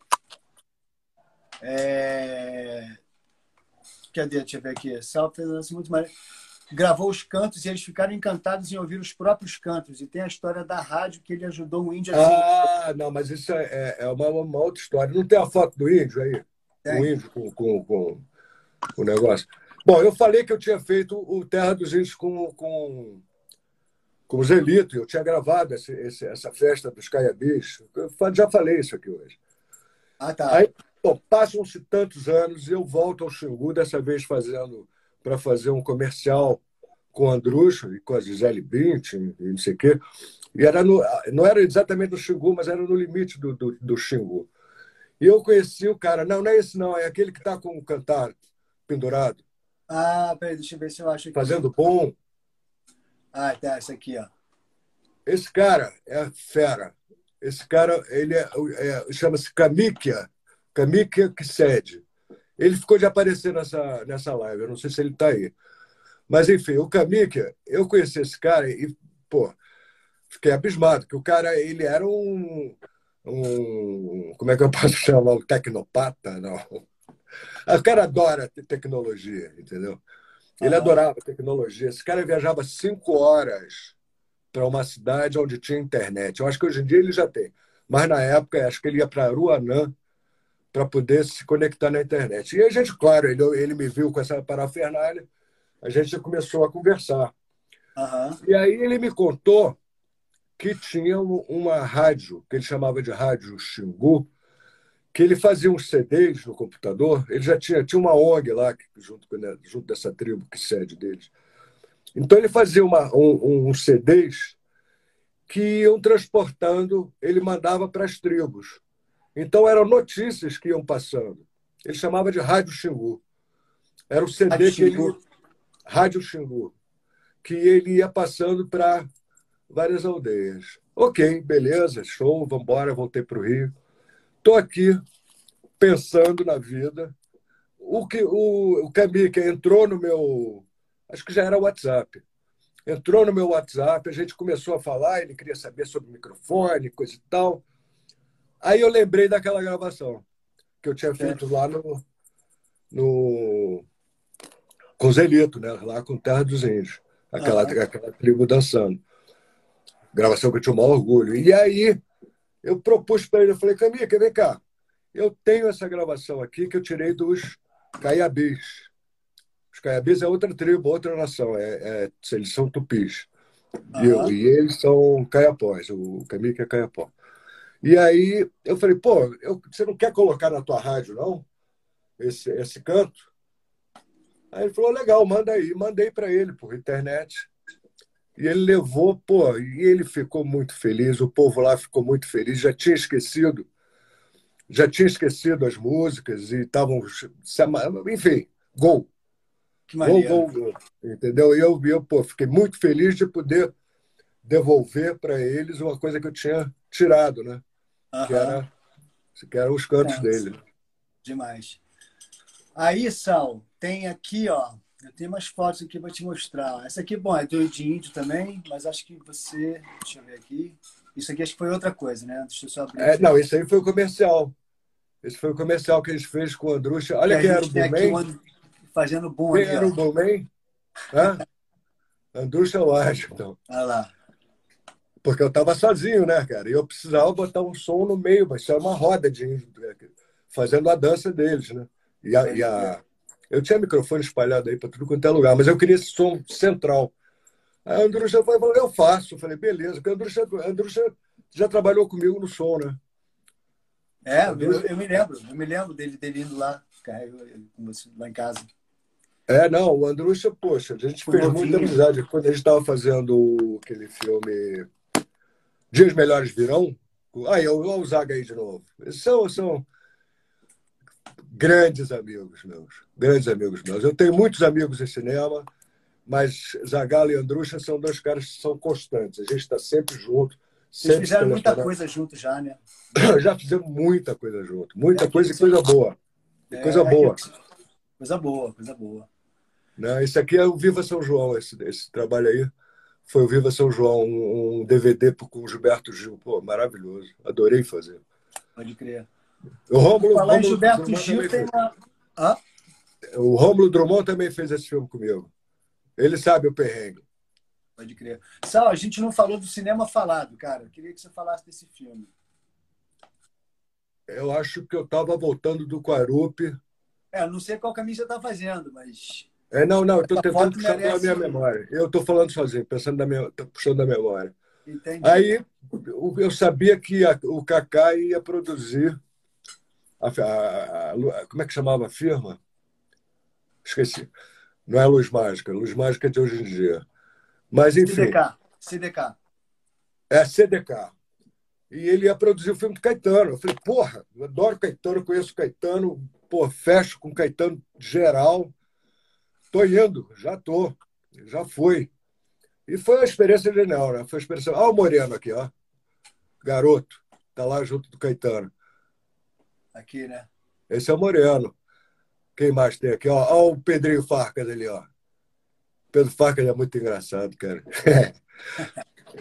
Não, o Pedro, a gente ficava, depois que o filme estava pronto, ficava no telefone falando, porra, tu viu, cara, que luz maravilhosa que eu fiz pro filme do Caetano. e eu falava, pô, realmente, cara, realmente fiz uma luz maravilhosa, pô, tão maravilhoso como o som que eu fiz pro Caetano. É, até era- Ele é uma figuraça, cara. Figura, é muito gente boa. Figura. É uma figura.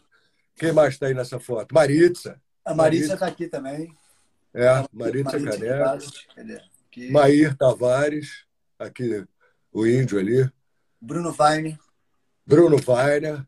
Olha o Chicão, não, o Chicão ali não. Aonde? Não, que não, não, não, o Chicão não. não, o Chicão, Aqui não. parece, parece. Parece, mas não é não. Não. É, mas é, foi, pô, show, cara. Ficar. Conviver com o Caetano foi maravilhoso. Isso aí foi na Bahia. Foi lá na casa da mãe dele. A gente gravou um, um samba de roda lá. Muito maneiro. Muito maneiro. Saudades. Saudades. Vamos lá. Dodô Brandão, eu não falei do Dodô, não? O Zaga tá tudo corrigindo. Dodô Brandão estava naquela foto do, do filme. Ele tem razão, eu esqueci de falar do Dodô. Eu só não sei quem é. Dodô Aqui. tá ali de barbinha, perto do Bruno Weiner, lá em cima. Ó. Aqui, Aê! Esse é o Dodô. Dodô. Maneiro. depois dirigiu, dirigiu o Dedé Mamata, que eu trabalhei com ele também. É tudo, cara, cinema. Cinema é fogo. É, é tudo família, cara. É tudo irmão, irmã, primo. Tem uns que são primos mais afastados, outros primos mais chegados, mas é uma família só, cara. É tudo, tudo. Cara, quando eu descobri que meu Facebook, de amigo de Facebook, quando eu olhei, eu só tinha gente de cinema, eu falei, caramba, tô ferrado. Eu não tenho mais aquele amigo do, da rua, Sei. entendeu? Não Aham. tenho. Só eu tenho parentes e amigos de cinema. Então é tudo família para mim, né? não, tem, não tem jeito, né? É, Somos todos cúmplices. Somos todos cúmplices. pode crer. Vamos lá. E o Casa de Areia, Sal? A Maritza está ali embaixo. Quem tava? O Gu perguntou. Ela está sentadinha ali, ó, a Maritza ali. Ela era estilo nesse filme. Aqui. Vamos lá. Vamos falar do Casa de Areia, pai. Putz, Casa de Areia. Vamos nessa. Cadê aquele plano geral? Tá fora de ordem, né? Tá, é, na verdade eu tenho só umas fotos salvas aqui, não tem muita coisa. Tem, tem bastante foto, mas não tem. Qual o plano geral? Você fala com aquela com Bito?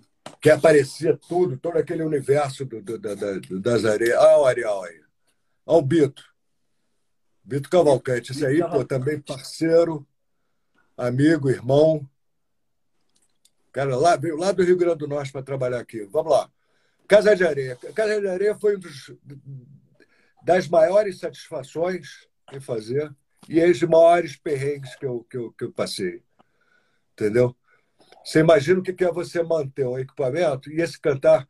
Aliás, eu comprei esse cantar por causa do Casa de Areia, porque eu olhei para. Ah lá, o Romulo está lá. É, eu, eu, eu, falei, pô, se eu levar um, um gravador, na época a gente trabalhava com o DAT. O DAT é aquele gravador de plástico. E tinha acabado de lançar o, o Cantar, né? Tinha acabado de lançar o Cantar. O Cantar tinha seis meses antes. E ele é muito mais sólido. Ele, era fabrica... ele, é, ele é fabricado pela Atom. Tem know-how de coisas sólidas. Né? As câmeras da Atom são todas super. Né? Uhum. Para não dizer porrada. Né? Falei um palavrão, tá vendo? Tá, aí, eu... esse, é, esse, esse é o cara que. que o Jean-Pierre Bovialat. Tivemos juntos. Esse cara eu conheci ele. Dá, dá uma fechada na cara dele, olha a cara do maluco. O cara é inventor da, da, da, da das câmeras, Atom, inventor do cantar. O cara que sacou tudo. Sabe, sacou tudo. Pô, amigo do, Rodar, do Godard. É fera. Esse cara, ele, você vê como é que as coisas são, né? O cara, puta, um gênio. Eu cheguei lá em Grenoble para comprar o cantar.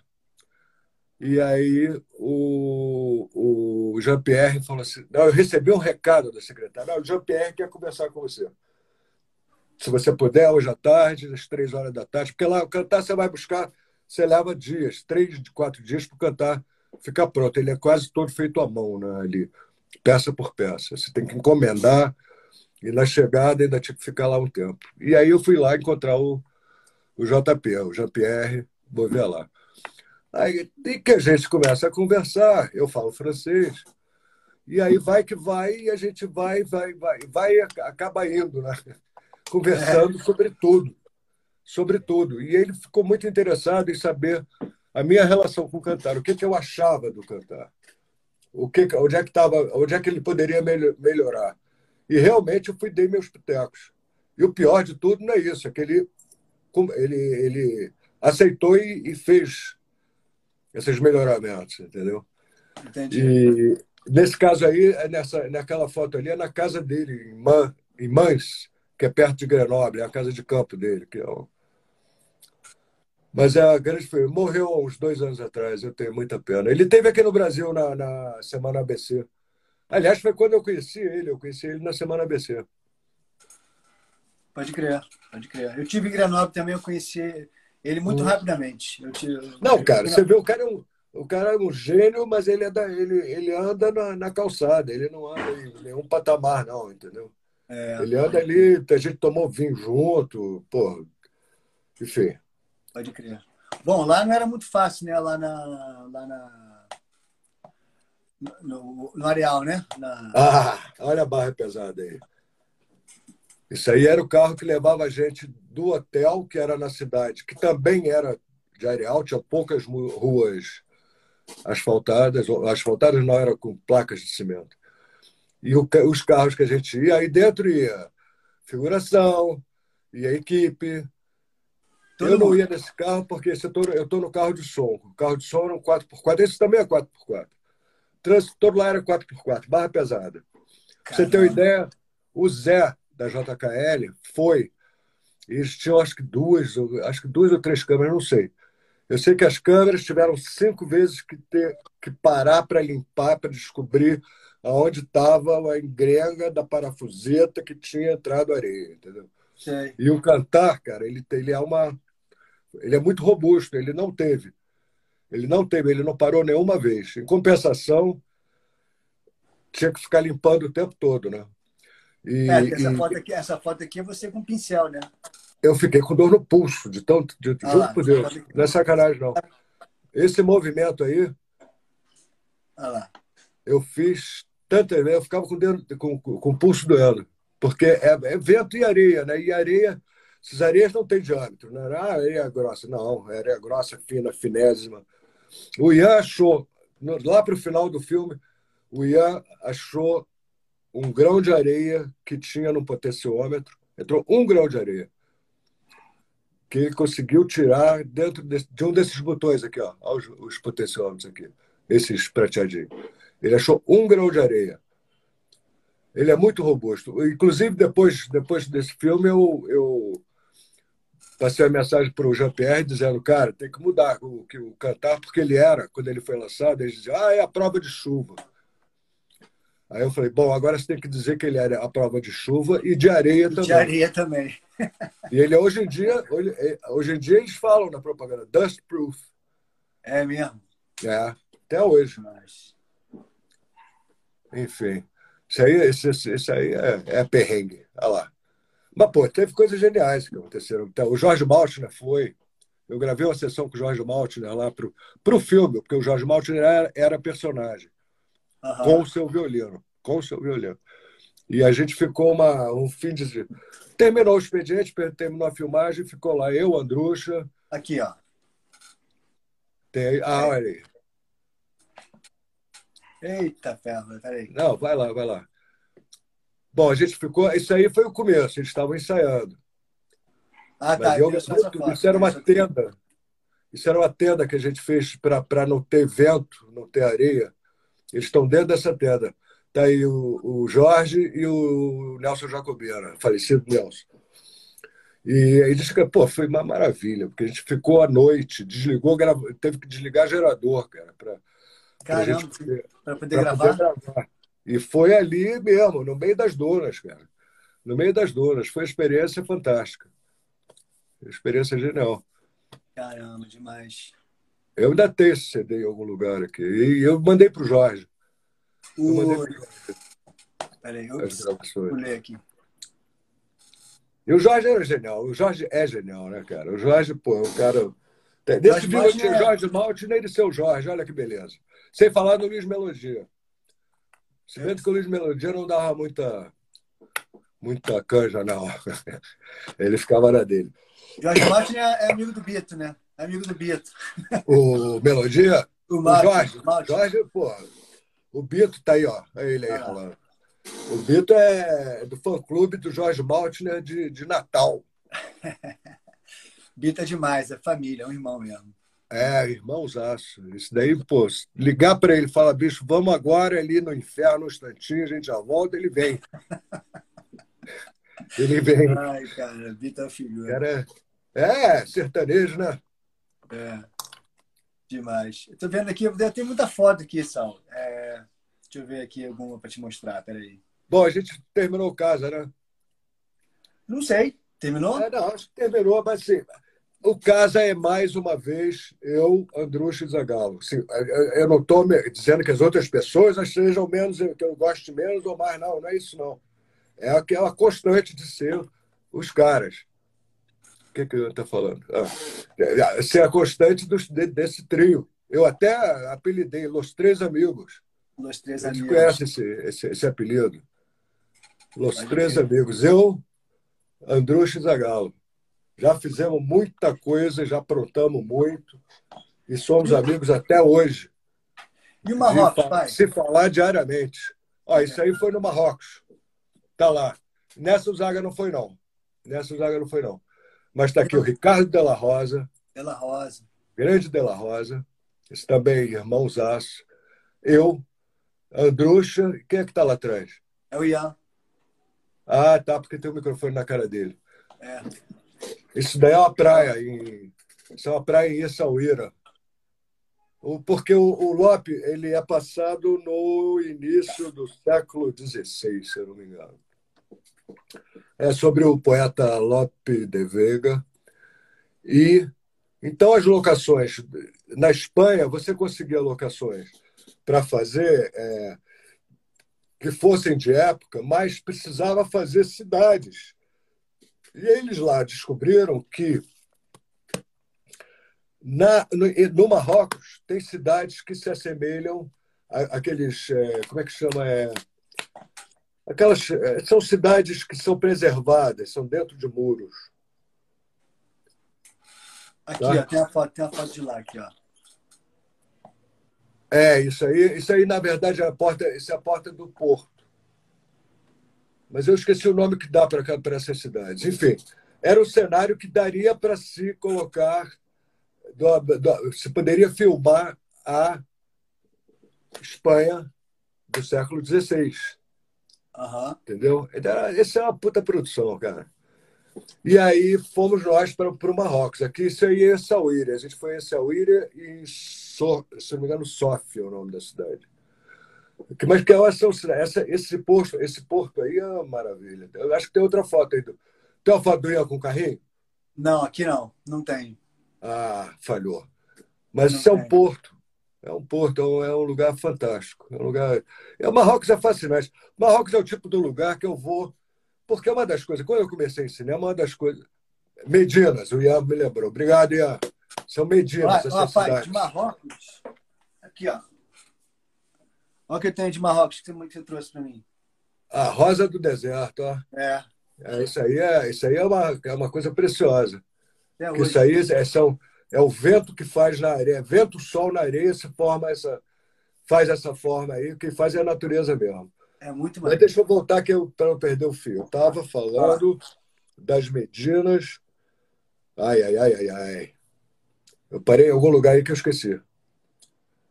E eu me distraí porque eu lembrei dessa coisa da, da Rosa do, do, é, do Deserto. É. Não, mas tem. Aí, bom, fomos nós para o Marrocos, né? Fomos nós para o. Marrocos. E o Lope é um filme que eu adoro, adoro, adorei fazer. Foi assim, um, era, foi de uma cumplicidade entre, entre, entre nós, aqueles, aqueles que estavam ali naquela foto da areia que, tô, que eu tô com, né? aquela primeira foto. Isso é na Espanha, isso já é na Espanha. Tá. Isso aí eu falo depois, senão tá. vou perder o fio. Tá. Mas foi uma cumplicidade entre nós, diretor, fotógrafo, som e o Ian, assistente de som. Fantástica. Foi uma época muito boa de, de se. Teve lá o Celton, teu amigo, Celton Mello, teve lá também, foi, foi ótimo. Foi, é aquela coisa que você está no exterior, você, você, você forma um, uma colônia. Né? Foi, foram tempos muito bons. Nesse, esse, te, te, cadê aquela foto do hotel? Está aqui, ó. Porque quem andou por essa área aí foi um dos meus ídolos, Jimi Hendrix. E eu acredito que tem mais gente aí. Reza a lenda, isso aí é o hotel que eu ficava. Mas eu bati essa foto pelo seguinte: eu estou na porta do meu quarto, quando eu estou batendo. Este quarto aqui, aqui do lado, aqui, logo do lado da parede. Leva o mouse lá, é, Jorge. Aonde? Ali nessa portinha. Que tem, não, aqui do outro lado, do outro lado. Aí, aí, aí. Diz que o Jimmy Hendrix andou por aí e ele morou nesse quarto, cara. Olha só. Olha só. Caramba. Eu já fiquei todo amarradão. Porra, mandei mensagem para o Brasil. Aqui estou no hotel do Jimi Hendrix. Maria. Tem músicas que ele fez, que, que, que, House Made of Sands, ele fez lá no. Ele fez numa praia, ali, ali perto de, Essaouira. Uhum. Ele teve Essaouira. Ele teve Essaouira. Maneiro. Maneiro. Mas, o, mas o Lope foi uma produção muito maneira de se fazer. Eu tenho só que agradecer ter sido convidado, entendeu? Porque. E também pô, poder né, participar é. mais uma vez de, de, ajudar a fazer. O, tem muitos amigos que eu deixei lá, muitos amigos, tem várias pessoas que a gente se corresponde até hoje. O, o Altir foi comigo. Altir foi eu, Altir, daqui do Brasil era eu, Altir, Ian Saldanha, e lá a gente convocou um português que que poderia fazer assistência, porque era muita coisa, era muita coisa. Tinham cenas cabeludas. E tinha o Daniel de Almeida, que era o Davi, Davi de Almeida, que era o nosso. Eu convidei ele para vir para lá. Se ele não veio, é porque ele vacilou. Mas o. Eu não sei, tem uma foto aí do. do... Teve um teatro que a gente fez, cara, que era um plano sequência. Uhum. As fotos a gente limou. As fotos que a gente limou. O, o, A cena era um palco num teatro medieval, tá? Onde tinha uma, um palco, ele tinha um, meu amigo, eu não vou contar, não, eu não vou conseguir contar tudo, mas era, uma, era um caos. Era o caos. Saía, a cena saía desde o palco, aí ele, na espada ele derruba uma, um candelabro, começa a queimar o cenário, e aí o público vai e sai gritando. É isso a cena. Simples, né? Moleza. Uhum. Agora, sei lá quantas câmeras e som para todo lado, microfone para todo lado. Eu gravei com dois cantares paralelos. Nossa. Tinha uns 12 a 15 de microfones. Foi uma beleza. Essas coisas que, que eu digo do Casa de Areia. Foi um perrengue, mas a gente adora quando termina bem, né? É legal quando tem, quando tem o desafio, né? Fazer o beabá, tudo bem. Né? Não, né? esse Antônio Grosso está é falando do Henrique. Desculpa, Jorge, respondeu um cara aqui. Não, o Henrique Brion foi outro. O Antônio Grosso perguntou. Uhum. É, o Henrique Brion foi um, um português, assistente meu, mas foi outro trabalho. Foi um outro trabalho, um filme que eu fui fazer em Portugal. E eu trabalhei com a equipe que era o Francisco Veloso, Henrique Brion. Foi um filme do João Botelho, que é um puta diretor, cara. O cara é fera. E ele. Pô, e até a história de fazer duas vezes com o mesmo diretor, né? Eu fiz Os Mais, foi quando estava o Henrique, e depois eu fiz esse último que se chama O Ano da morte de Ricardo Reis, baseado em Saramago. Ah, com o Chico Dias de ator. De novo, volta o Chico Dias na minha vida. Volta não, porque a gente nunca se largou, a gente sempre foi amigo. Vamos embora. É, outro, sabe, eu achei uma foto muito maneira. Outro aqui, perrengue foi o tá? Viva São João. Ah, cara, o, o Romulo está precisando, está pedindo para eu contar o perrengue do Viva São João. Vai lá, vai lá. Foi com o Marcelo Dust, fotógrafo. Cara, e era para era assim, queria multicanal. Eu não tinha o cantar ainda. O jeito foi a gente pensar, bom, multicanal para a gente naquela época, oito canais era canal para caramba, né? Tá, então como é que a gente vai fazer? Então vamos pegar um DA 88 e leva, e a gente arruma uma forma de alimentar leva-se um inversor de corrente, pra gente, porque a gente ia para lugares que não tinha, não tinha energia. Meu, a gente chegou lá, com DEL 88 já é um caixote. Pesado pra caramba. A bateria era a bateria de trator. Caramba, e a gente né? tinha que subir lugares. Aí ele está dizendo do perrengue, porque ele que carregou a bateria. Entendeu? Eu, eu, já, tinha, eu já tinha minhas hérnias. Eu fiz a segunda unidade, né? Eu me lembro, cara. Eu me lembro desse que para subir lá para fazer que a gente filmou o pôr do sol lá de cima com. Exatamente, foi no é, como é que chama São Mateus, lá, lá no Nordeste. Lajeado de São Mateus. Lajeado. Lajeado de São Mateus. Tem aquelas pedras redondas e tal. É. E, mas aí o Rômulo, cara, Rômulo, só posso te agradecer, cara, porque, pô, massa. O cara foi fera. Não, não por ter carregado o, o, o, a bateria, mas Pela por parceria, ter né? compartilhado né? todas as ideias. Ele está dizendo 300 quilos de equipamento de som.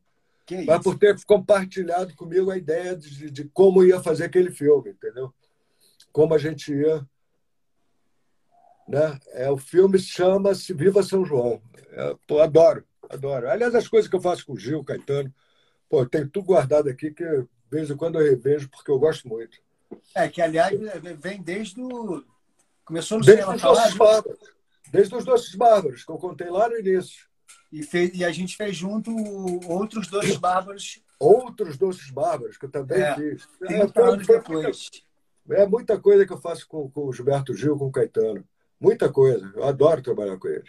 Pode crer. Adoro trabalhar com demais. E com o Andrucha. Andrucha também. A gente trabalha junto com eles, é ótimo. Pode crer. É. Acabou? Bom, não, cara, que não falta é história, né? só faltam só 105 filmes. É, não, eu tenho, esse, eu tenho essa Belina aqui, cara, que eu tinha guardado ela para te mostrar. Ah, pode ela tem uma história interessante. Olha a minha terra aí, Teresópolis. Essa Belina tem uma história que é o seguinte: quando a gente estava fazendo o, a finalização do, do, do Trem para as Estrelas, Trem para as Estrelas tem uma cena que chove arroz com feijão. E eu estava sonorizando. Foi esse que eu falei que eu fui para Paris para mixar lá, em Dom Mistério, coisa e tal. Se, uhum. se vocês lembram. Aí, o que, que aconteceu? A perrengue de a viagem é marcada, a gente tendo que fazer as coisas, e é ali mesmo. E a CDK era ali naquela rua, é, Davi Campista, não. Era uma das aquelas transversais ali do Maitá. E aí tinha que fazer uma chuva de feijão para sonorizar, para poder colocar na cena que tinha, porque tinha carros e, e feijão caindo em cima de carro. E no perrengue, bicho, a gente já estava trabalhando 12 horas por dia, já estava um maior sufoco para conseguir chegar lá na, na, a tempo da data de levar o filme para mixagem. Eu falei, pô, faz a chuva. Eu acho que era o Bruno. Eu acho que foi o Bruno que fez para mim, Bruno Fernandes. Falei, cara, vai lá fora, carro, estacionei o carro em frente à produtora e pega, sobe na escada e joga feijão aí por cima e foi, grava esse negócio para a gente botar no filme. E eu fiquei na moviola, nem fui ver gravar. Foi feito. Bom, estacionei o carro, era essa Belina. Estacionei esse carro em casa e fui para Paris, onde eu fiquei provavelmente um mês. Mais ou menos. Foi aquela, aquela foto que está toda estragada, que tem. Eu e Cacá, fui eu e Cacá. Quando eu volto de Paris, um mês depois, na frente do, do para-brisa do carro, eu fico apontando como se vocês vissem, ó. Mas na frente ali do para-brisa do, do, Onde encaixa o, o para-brisa do carro, na frente, tinha um ferrugemzinho, né? Em cima, em cima, Jorge. Em Aqui? cima. É. Um mês depois, meu amigo, sabe o que, que tinha? Um pé de feijão. Estava nascendo no meu carro.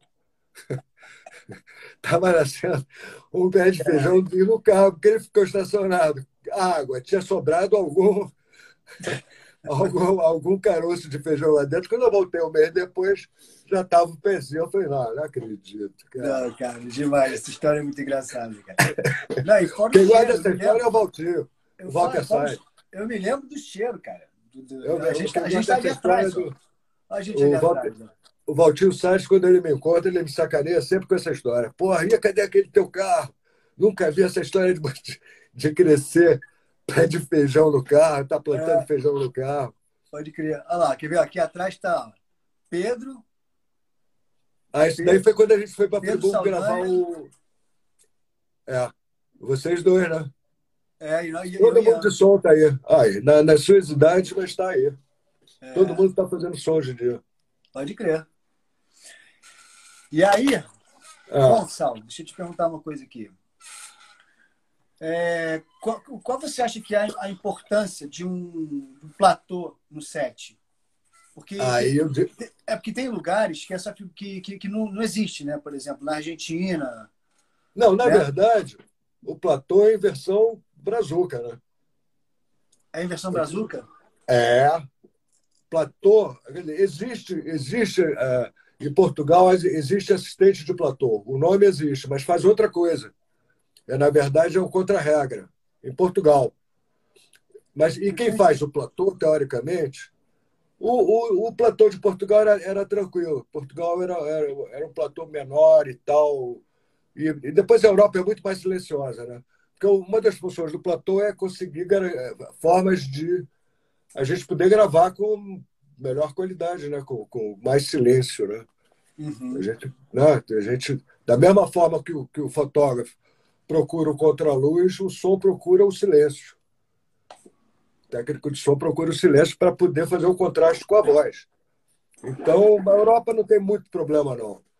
Mas é, é, aqui no Brasil, esse, essa profissão foi crescendo e, porra, se tornaram especialistas nisso, entendeu? Eles, eles, eles, e os caras são muito fera, muito fera. É. E, e, e, a produção, existir esse departamento na produção, é uma coisa genial. Ele está em contato direto com a assistente de direção, mas ele, custa, ele cuida da equipe inteira. Da equipe inteira, tem que se dizer. Né? Mas também do som. Então é ele que, que eu falo, pô, aí, tem um cachorro latindo lá na outra quadra, que aqui não, essa cena não dá para ter cachorro, porque eles estão falando uma cena de amor entre um e outro, não cabe ter um cachorro. Aí vai lá o cara para resolver o cachorro. Desta mesma maneira, no Xangô de Baker Street, que a gente viu o cenário do Marcos Flaxman, que tinha o negócio do cavalo, da pátria, coisa e tal, que era no meio. Aí, Marcos! Marcos Flaxman na área. É, daí, os cenários eram ali, no centro do, do Rio de Janeiro. Então, a gente teve o suporte, cara, de. É, como é que chama? É, Seis Gran Rio, não. Como é que chama? Os, os caras de trânsito. Da Marcos. O Kaique e o, e o Laurinho. Pô, só gente nossa. Mas, enfim. Aí, Lauro, teu, teu, como é que chamava isso mesmo? A tua tenda, né? É Mas enfim, Butterfly, né? volta Butterfly. Então tinha os caras da, da, da, da Sete Rio, obrigado quem falou ali, os caras da Sete Rio que, pô, cara, espalhados para gente. E quem comanda esses caras? O Platô. Entendeu? Então toda essa engenharia é complicada. E, e, e a gente não, não tem aqui a, a, a coisa do seu assistente de direção que faz. O assistente de direção ajuda, ajuda o platô a entender o melhor. O platô pergunta para o assistente de direção, mas quem executa é o platô. Então, qual era a pergunta mesmo? A pergunta é qual é a importância, porque em algum lugar, ah, em alguns é, lugares não tem, né? Porque é, lá não, mas assim, eu acho que nos Estados Unidos que tem na equipe de som, que é um tipo um runner, né? É um, é um cara é. da equipe de som que sai para para buscar, para descobrir tipo o som, para passar para assistente de direção, para produção. É, eu já tive assistente de som que, que o, o local, o negócio de assistente de som local é muito interessante. Porque o cara, a gente estava filmando, filmando lá em, em, Goiás, em Perinópolis, aliás, com o Lauro de novo. Aí, Laurinho, é nós, hein? E aí é, tinha uma cigarra. Cigarra é um som infernal. Para o técnico de som, cigarra é um som infernal interfere em voz, é uma cagada. É, é uma, uma confusão. É. E aí, é, esse cara, que chamava Manteiga, era o meu assistente local. E ele tinha o dom de descobrir onde estava onde a, a cigarra. Ele ia lá e pim, tirava a cigarra. Ele, ele ia certeiro. Cara, moleque de lá, né? Moleque da área. Mas enfim, eu estou falando da cigarra porque por causa do runner. Isso. Bom, aí, Sal. E Coquinha? O, o, não, o Marcos Flaxman, ele, ele falou que, que perdeu você falando do Xangô e ele queria ouvir a história do córrego do, da, da, Floresta da Tijuca. Eita, que eu pariu. Ele deve ter. Você se lembra? Lembro, claro. E aí? Lembro. Aí era o seguinte: pô, era uma cena aonde o Sherlock Holmes e o. Como é que é? Sherlock Holmes e o. What, como é que chamava o parceiro dele? O, é... Watson, Watson. Watson. Meu caro Watson. Né? Então, o Watson, essa cena é muito engraçada. O Watson, ele ia num centro de, de. Acho que era um banda, né, Marcos? Eu não me lembro se era um banda ou candomblé.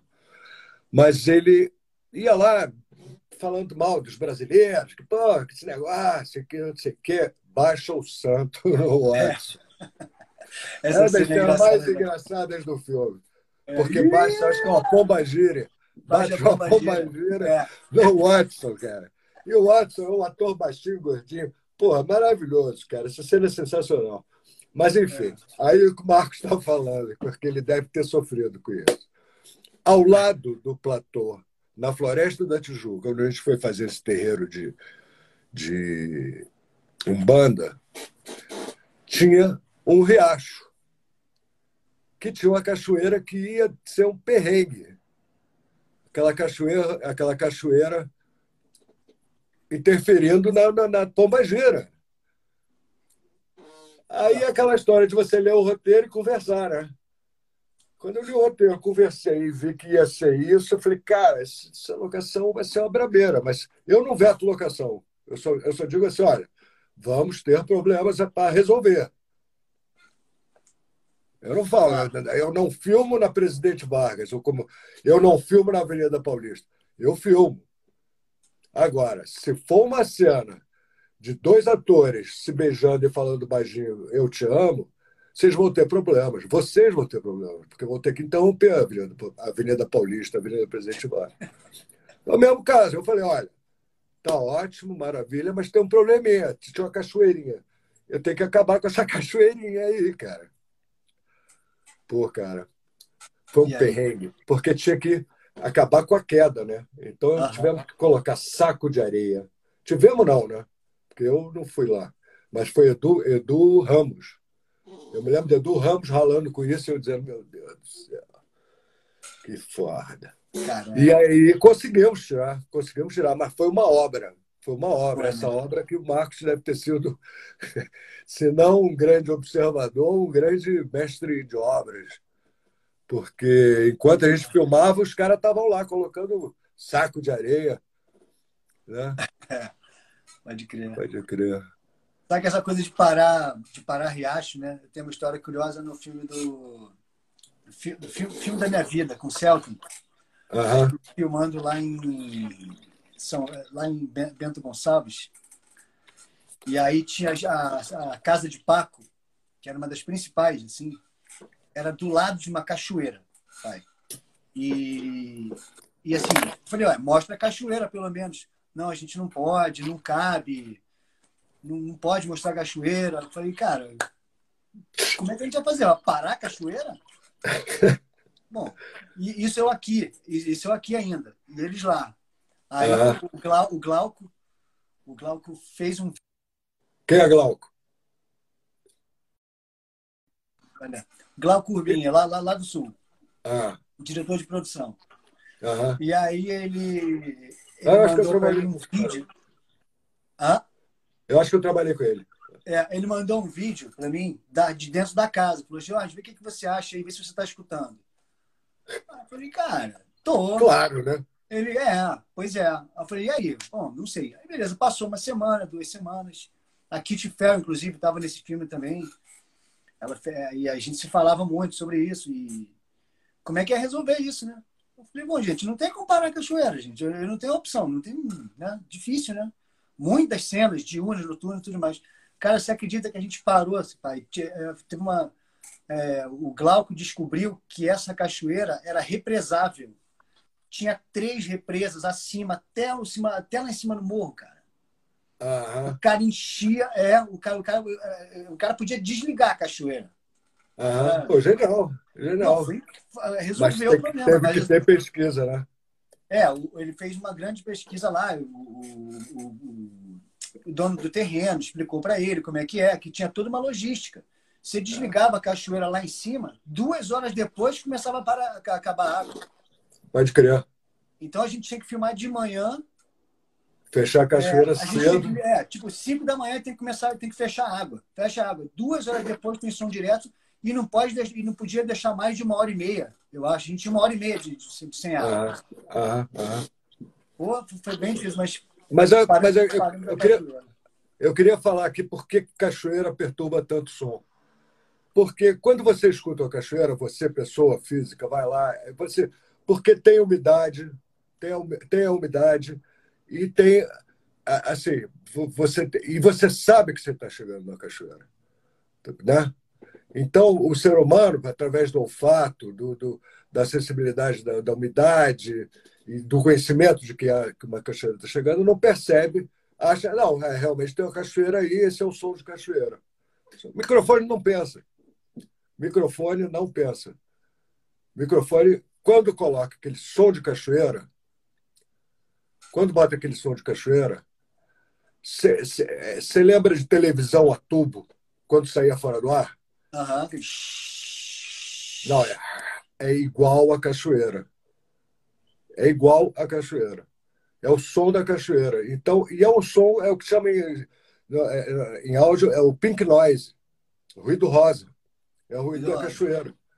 Então é por isso que, que cachoeira é uma coisa que perturba tanto, porque não tem como na mixagem você tirar o som da cachoeira.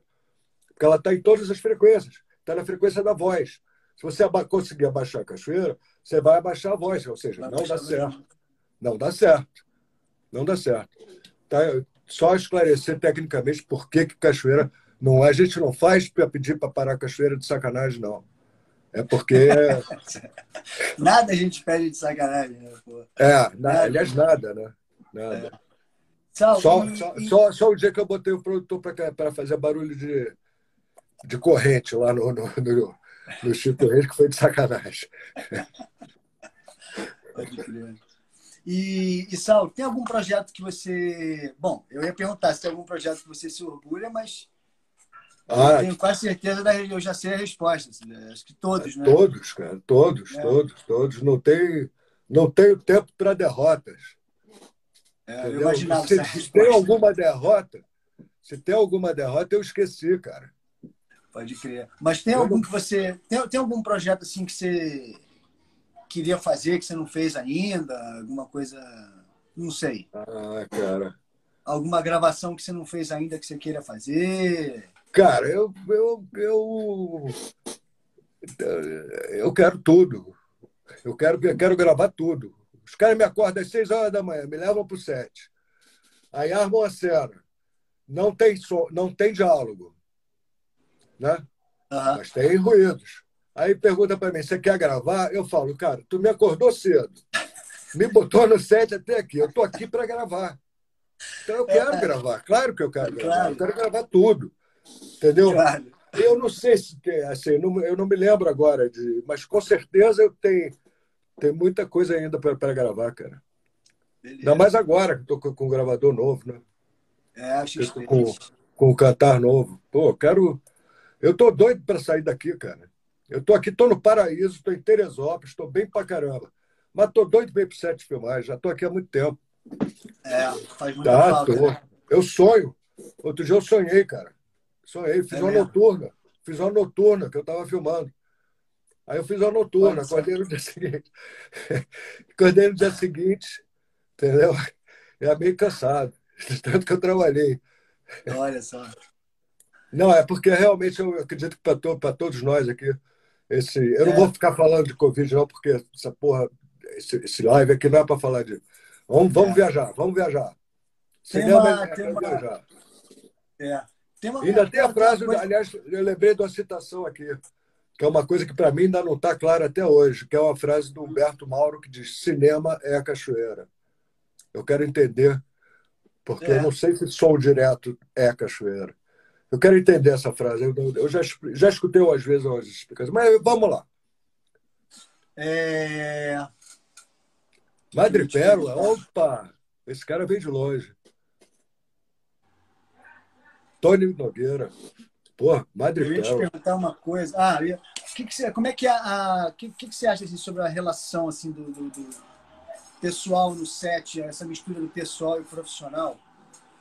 Porque eu acho muito louco, assim, quando termina, é, assim, quando a gente está fazendo um longa, uma série muito grande, assim, que você fica muito tempo envolvido né, com as pessoas que estão ali. As pessoas se amam, né? É uma coisa assim, né, muito forte. E de repente, quando termina, um mês depois, dois meses depois, você já foi um para cada lado, ninguém mais. Né? Talvez nesse ligue você leva dois, três amigos de cada projeto, talvez. Amigos que você leva para sempre, né? Ah. Aí, é muito louco, cara. O que, que você acha, cara, dessa, dessa. É muito doido, é muito doido, porque a relação. Que eu falei mais cedo, cinema a gente tem uma cumplicidade, né? Eu não tenho mais amigos fora do, do, do cinema no Facebook, entendeu? É uma coisa de cumplicidade. O que acontece Bom, para começar, tem uma coisa estranha que todo mundo comemora o desemprego, né? Quando acaba o filme, Ei! Oba! Aí você está desempregado. Mas isso é uma sacanagem que eu falo. Porque, na verdade, está todo mundo gritando, é porque é mais um obstáculo que a gente ultrapassou, né? Juntos. É. E eu acho que essa coisa da relação, de, de, é realmente o que acontece é que as pessoas normalmente se desagregam depois que, que acaba o filme, porque entram em outro filme. E tem outros irmãos, primos, entendeu? De primeiro, de segundo uhum. grau. Novos, novos amigos, novos, novos, novos irmãos, entendeu? E aí você uhum. perde contato com os antigos irmãos. Mas no momento que você vai e volta e encontra o um antigo irmão, a intimidade que você tinha quando você terminou aquele filme É igual, cara. É como se você tivesse dado um tempo. Deu um tempo no assunto e volta, sei lá, até um ano depois, dois anos depois, e continua a conversa. Porque é isso, é, né, é, é. é assim que a gente vive. O Nelson Pereira falava uma frase muito legal sobre, sobre essa coisa de, de começar e terminar trabalhos. Ele foi, foi o aniversário dele de 80 anos. Bom, fomos lá, aniversário e tal, não sei o quê. Ele gravou até uma entrevista comigo, não sei nem direito o que, era, não me lembro mais. E ele disse uma frase é, que ele fazia 80 anos, ele disse para mim assim, não, cara, a gente nunca fica velho. A gente nunca fica velho. O, o corpo pode envelhecer. Mas a, a gente, pelo fato da gente começar um filme e terminar um filme, e depois começar outro e terminar outro filme, a gente está nascendo e morrendo. Para nascer de novo, para morrer de novo. Para nascer de novo. E assim você se permanece, você permanece jovem. Você permanece ali. Não, tem, não existe. Isso é sacanagem, não vou falar isso não. Mas as pessoas de cinema. A gente é tudo doido, né, cara? Vamos falar a verdade. Cá entre nós. Não, Mas é muito legal, assim, porque a gente é, faz emocionante, emocionante, apaixonante. Quem gosta de cinema gosta de cinema. Quem não gosta de sete de cinema. Né? Quem não gosta de cinema não gosta de sete de cinema. É, é. chato. É. Mas a gente, cara, a gente se diverte, né? É, é não, e eu acho assim, mais, eu acho mais, eu acho mais essa coisa. Eu, eu sou da opinião que, pô, a gente fica lá 12 horas, cara. 12 horas, né? Quem sabe um dia a gente consegue diminuir isso, mas são 12 horas. 12 horas, se você repartir o dia, é metade do dia. Você tem que dormir. E tem que ir para casa e tem que dormir. Então, a maior parte do seu dia, você parte no, você está é, tá dentro de um set de filmagem. Isso durante as semanas de produção. Né? Uhum. Pô, se você for ficar de mau humor, entendeu? Se você uhum. ficar aborrecido, não vale a pena, cara. Não vale a pena, porque ali você não vai arrumar encrenca com o outro. Você, quer, você é amigo do outro, você é cúmplice do outro. Você está entendendo? Então você não, não, você não vai se aborrecer. Eu, pelo menos, não pretendo me aborrecer. Porque eh, senão, se eu, se eu me aborrecer ali, eu estou me aborrecendo a maior parte do meu dia. Claro. Não é isso que eu quero para mim. É muito tempo, né? A gente fica muito tempo junto, né? É, e eu acho assim, equipe de cinema, tá ali no set, eu acho que é como é como é, aqui no Rio chama pelada. É como um jogo de futebol entre amigos. Você vai dar uma canelada no cara, o cara te xinga. O cara, porra, né? Pá, reclama, vai. Mas terminou a pelada. É amigo de novo, cara. Vamos tomar cerveja. Não tem que levar ah, não, o neguinho está me sacaneando. Ninguém está sacaneando ninguém, cara. Ninguém está sacaneando ninguém. Se alguém acha que está sendo sacaneado, bicho, pensa no. Em, pensa em outro é, é, na hierarquia mais baixo que você, que vai estar tá sendo muito mais sacaneado que você. Está entendendo? E na verdade. Então, não é, e, não é, e, não é, e ninguém sacaneia ninguém porque quer. Está todo mundo querendo fazer o seu. Entendeu? Uhum. É isso que eu acho de equipe de cinema. Pode crer. Mais ou menos, acho mais coisa também, mas eu não vou, não estou me lembrando. É, não, mas é, o, que é, o que é legal mesmo, assim, o que é apaixonante do cinema mesmo é isso, né? Você, assim, são os amigos improváveis, né, cara? Você é. talvez nunca fosse encontrar aquela pessoa na vida e de repente ela veio, entrou no projeto porque o outro não pôde, quando você vê, você vira melhor amigo, né? Cara, eu tinha, tinha, um, tinha um cara no, no Sob Pressão, eu estava morando lá no subúrbio do Rio, a gente filmava também no, e tinha um motorista, na época da eleição agora. E, e eu e o cara, porra, e o cara, ele era bolsonarista, cara. Ele encheu, ele chegou, me provocou e eu, pá, meti e a gente ia o tempo todo discutindo, o tempo discutindo, ao ponto de tanto encher meu saco que eu, eu pedi para a produção trocar o motorista, entendeu? Esse cara tá me perturbando, eu saio cansado do trabalho, eu tenho que discutir política com, com o cara. Muito bem. Passar, passou a eleição, foi, aí, o ano passado, eu encontrei esse cara no, no, numa filmagem. Ele trabalhou na, na, equipe de segurança. E ele era segurança, aliás. Ele não era motorista, não. Ele era segurança. É porque ele morava perto, é isso. Por isso que ele ia junto comigo. Agora que estou lembrando. Aí eu encontro esse cara e aí eu falo para ele, e aí, tá gostando do presidente? Ele, porra, bicho, você tinha razão. E aí, porra, falou, não, porra, o cara não sei o que, não sei o que. Ela falou todas essas coisas. Mas, assim, no fundo era uma amizade, a gente discutia. Quando ele vem e se relaciona dizendo que ele se arrepende, é uma forma de ter o que conversar de uma forma dinâmica, entendeu? E eu gostei uhum. muito de ter encontrado com ele, claro, pô, sinal de que eu convenci o cara finalmente. Ele votou no cara, mas ele se arrependeu. E veio ter que dizer, você tinha razão. Vai lá. Sal, Sal já estou contando é... história, já estou derivando. É aquela curva que eu falei, Jorge. Começa a falar sobre outras coisas e me perco. Vai. Não, cara, eu queria falar das tuas participações especiais, cara, que você fez nos projetos. Ah. É, a gente às vezes pega nessas armadilhas, né? É. Isso aí, é, isso aí é o Jorge aí, é, é, é, o clipe do Jorge Ben, que você ficou, ficou de Jorge Ben Quem é que está aqui? É você? Sou eu. Eu estava fazendo playback. É, é. É. Ah, pediram, né? aquela coisa da, da Irmandade, né? Pediu. É. Ah, dá para fazer? Eu precisava de um açougueiro. Era uma história, até a, a, a, música era bacana. Era é. o rabo espicha. É isso ele estava no elevador e, e, cantava música e, e precisava do açougueiro e fui eu, infeliz, que aceitou. Pode crer. Não, você e tem, esse, você e tem esse um... aqui, Sal? E, Cara, esse aí que tu me mostrou, puta. Bom, essa aí é foda, né? Bom, desculpa, agora eu vou ter que falar um palavrão. Esse eu não a tenho Inês, ideia do que Maria Inês, pode crer. É, é Inês. Mas eu não sei que merda que eu tava fazendo, não, cara. Não, eu também não lembro, cara. Eu nem me lembro disso, cara. Nem me lembro. Mas não, engraçado, eu lembro alguma coisa dessa bolsa, assim, mas não me lembro o que, que era, não. E essa aqui? Ah, isso aí foi o. Foi bacana. Esse é do Heleno. Filme que a gente fez do Heleno de Freitas. No caso, eu sou. Eu sou um amigo dele, estou acendendo o charuto dele. É casamento dele. Era o casamento do Heleno de Freitas. Maneiríssimo. Mas eu tinha só essa cena, graças a Deus. Alguém tem que gravar o som, né? É, pode crer. Essa é a grande dificuldade, por isso que é difícil da gente aparecer e fazer ponta, né? Porque a gente, Pô, a gente não aparece nem foto, cara. Técnico de som mal. O microfonista aparece. É porque ele está é. perto da câmera. Ah, esse aí. Esse aí é do filme do Cacá, do Mora. Mora Amor do Mundo, né? É, Mora Amor do Mundo. Vai, Lauro, é nóis. Outra aí, vez. Esse aqui tá. Esse daí, é, olha lá. Ah, galera. Eu, Lauro, Cacá. Pode crer. Ali eu estava é fazendo. É aquele ali eu estava fazendo um intelectual maluco, alguma coisa desse tipo. Na reunião, eu não me lembro direito.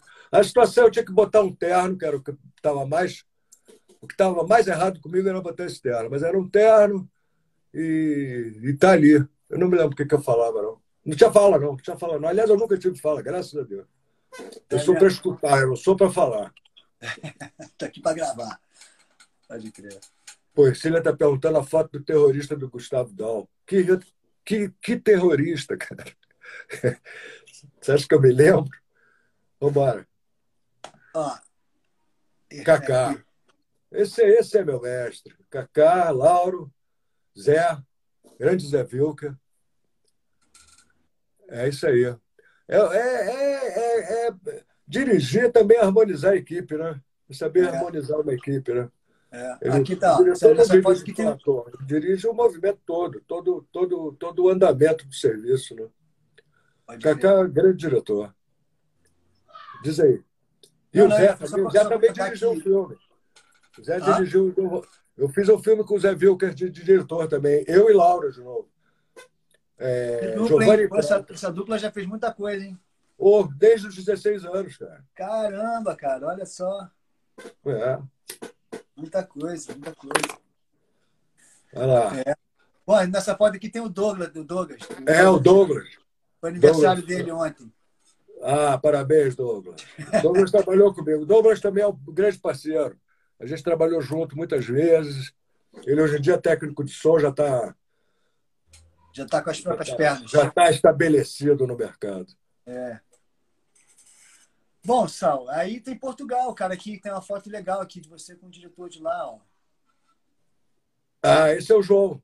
João esse daí é, é pô, tremendo diretor, esse cara. Muito gente boa. João Botelho fez, a gente fez, a gente fez dois. Eu acho que eu já falei aqui. A gente já falou aqui. Você já falou dele? Já, eu falei que, que é a coisa de tentar duas vezes com o mesmo diretor. É. esse, esse é o Cerveiro. Esse é o Cerveiro, é um amigo meu de lá, técnico de som também. Ah, é? Grande figura.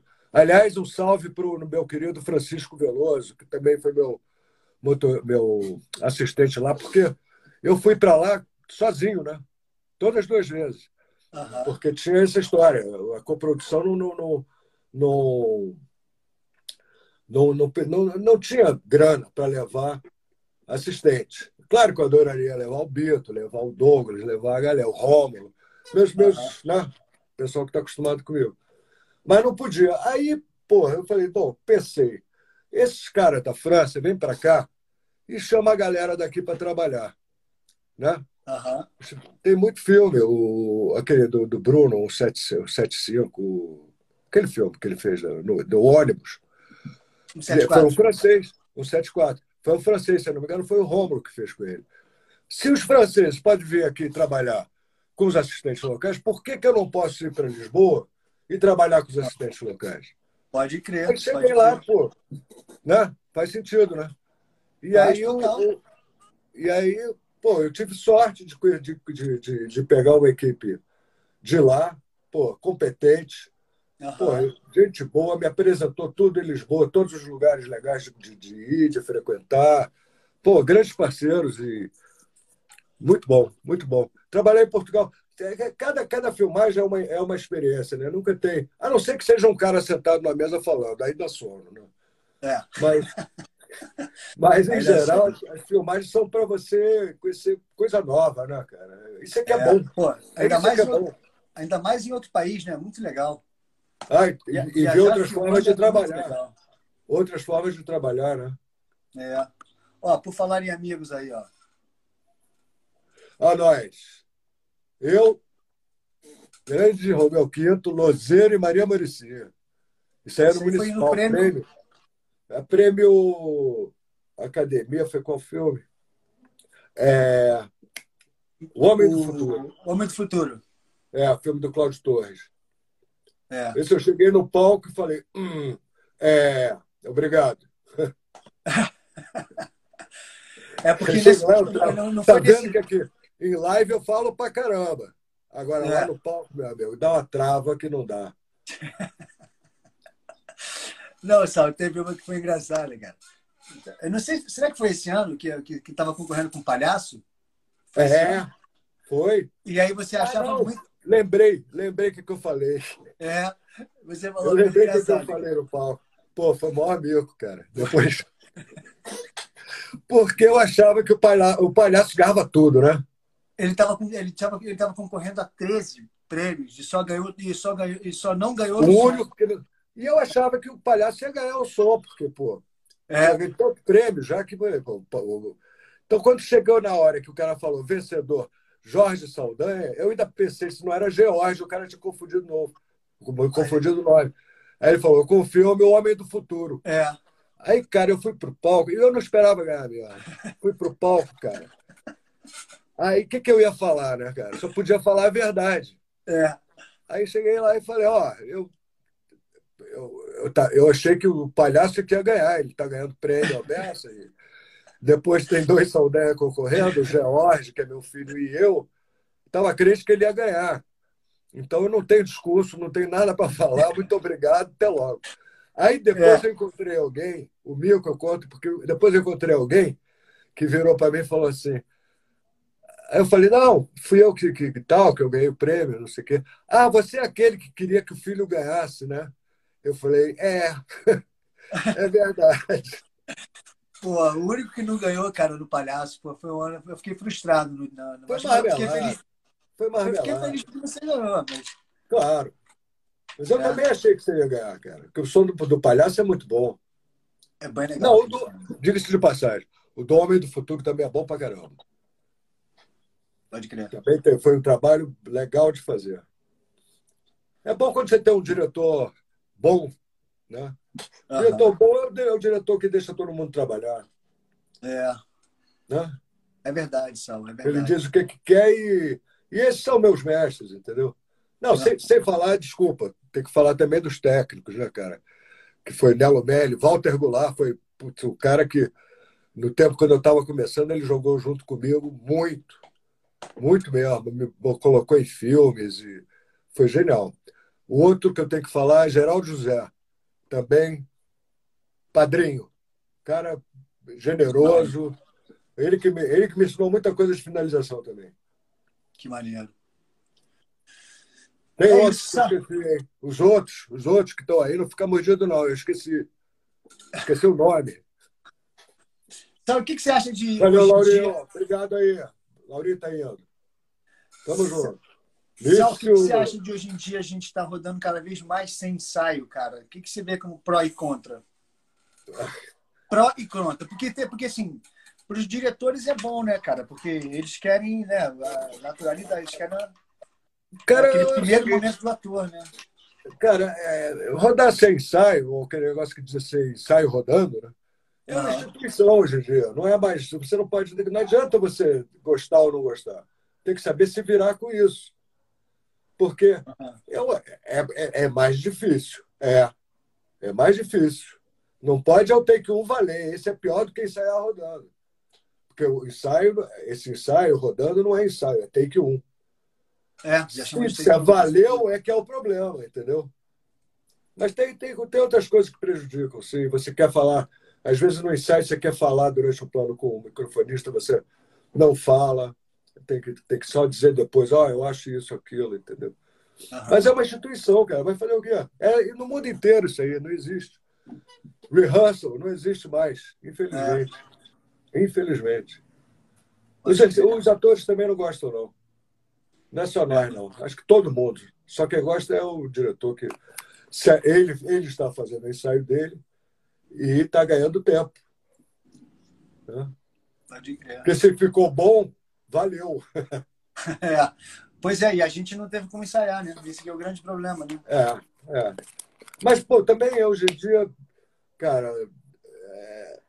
é, é muito diferente você para som, tá? Vou falar para som porque quando a gente gravava som direto com película, uhum. a gente não tinha tantas possibilidades, tantos canais para gravar, tantas, tantos lapelas para colocar, tanta possibilidade de, de, de armas para entrar na guerra, entendeu? Você tinha que gravar com um microfone, dois microfones. E você gravava mono, era uma pista só. Então tinha que Caramba, valer. Pois é, cara. Isso aqui é tinha é muito que valer. Louco. Entendeu? Deixa... Douglas, eu não vou falar sobre Covid, não, tá? O que ele falou? Ele queria saber sobre o negócio de protocolo. Não, desculpa, mas vamos viajar aqui. Ó, vamos, ó. vamos, largar o mundo real. Ó, então. Uma... Aqui, ó, deixa eu ver se eu consigo aqui, Sal. Ah, eu tô vendo, já vi. Essa, essa história é engraçada. Isso é sucesso. Aí. Tá, todo mundo me ouvindo? Dá para falar? Junto não? Vem, João.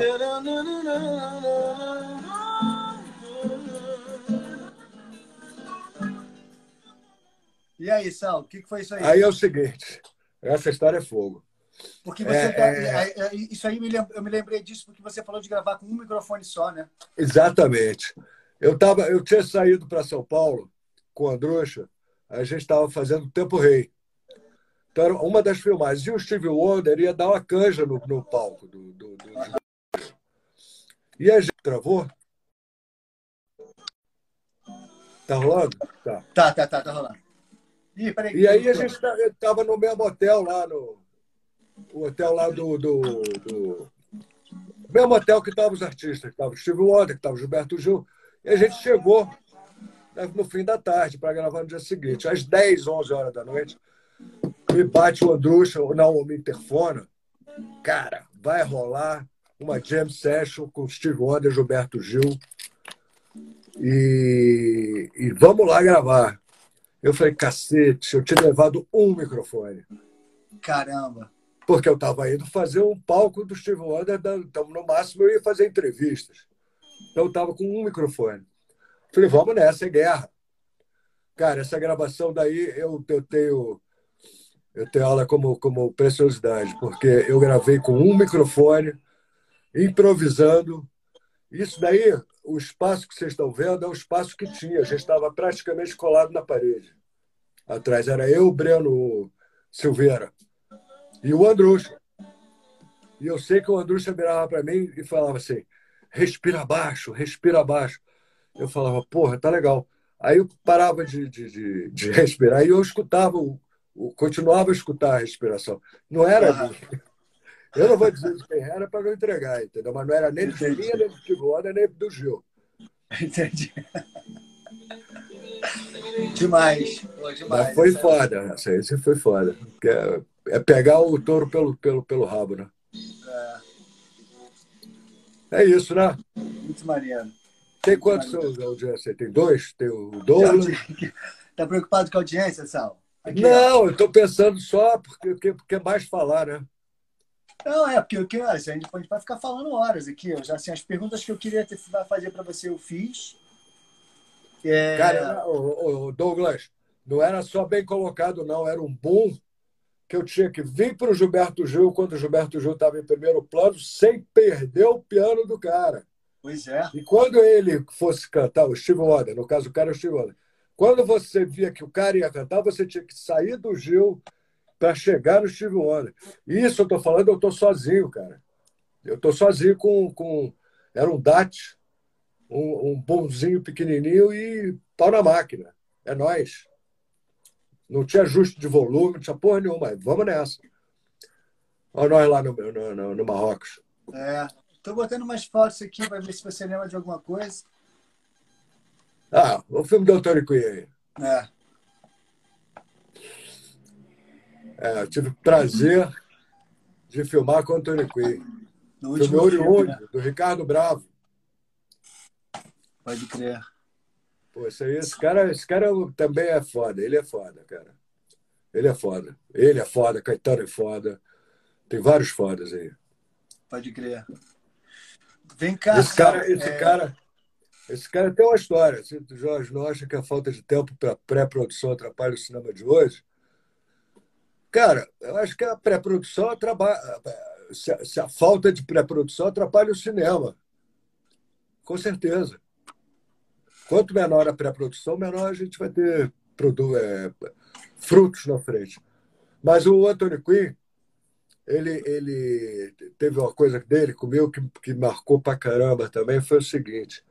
Eu fazia nessa época, a gente gravava a cena e fazia o ambiente em seguida. Então o diretor não falava nem corta. Ele tocava no ombro do, do cameraman ou do assistente de câmera e, e ficava todo mundo quieto para gravar aqueles 30 segundos, o que fosse, né? Uhum. Para ter, quando a, quando a cena era boa. E a gente filmando com o Antônio Quinn, começamos, fizemos isso uma vez, duas vezes. Na terceira, ele, faria, ele fazia um paraplégico. Ele estava numa cadeira de roda. E ele estava do outro lado, do, do era uma, uma, locação exterior. Ele se levantou da cadeira, todo mundo, opa, o que, que vai acontecer? Aí ele veio para o meu lado, eu falei, fudeu, né? Aí ele virou para mim e falou assim, o Saldanha, eu não me lembro se ele chamava Saldanha Jorge, é, eu, eu queria te explicar uma coisa. O ator precisa de aplauso. Eu não, eu, não, eu, não, eu não consigo saber como ficou a cena se não tiver os aplausos. Eu não posso fazer. Eu não posso continuar fazendo esse ambiente para você. Eu falei, of course, Mr. Quinn. Claro, né? O que, que eu ia falar para o Antônio ah. Of course, não, vou falar isso, né? E esse daí foi um grande toque, né? a coisa do, do, de você ter o, a repercussão das coisas que você faz, entendeu? Uhum. Tanto que muitas vezes o som é uma coisa tão inatingível. Né? O som é uma coisa. A luz você vê, tá escuro, tá claro. O som você não vê, só vê quando tá ruim. Pode crer. Ó, tá ruim, porque passou o um avião, tá um. Né? Se o som tá. Se, se ninguém fala nada, é porque o som tá bom. Certo?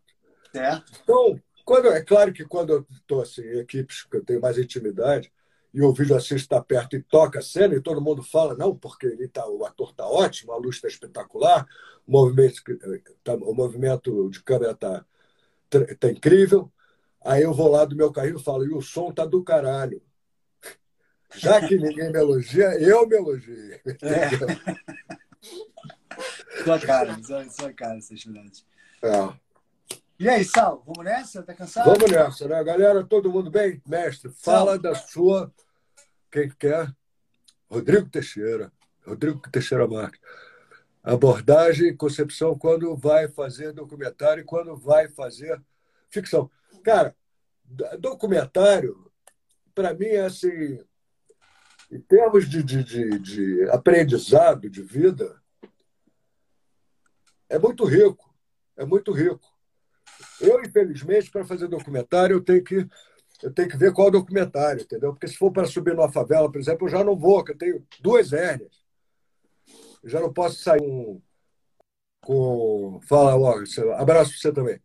É, eu, não, eu não posso ficar subir, subir um morro com um, gravador nas costas e ainda fazer um bom o tempo que.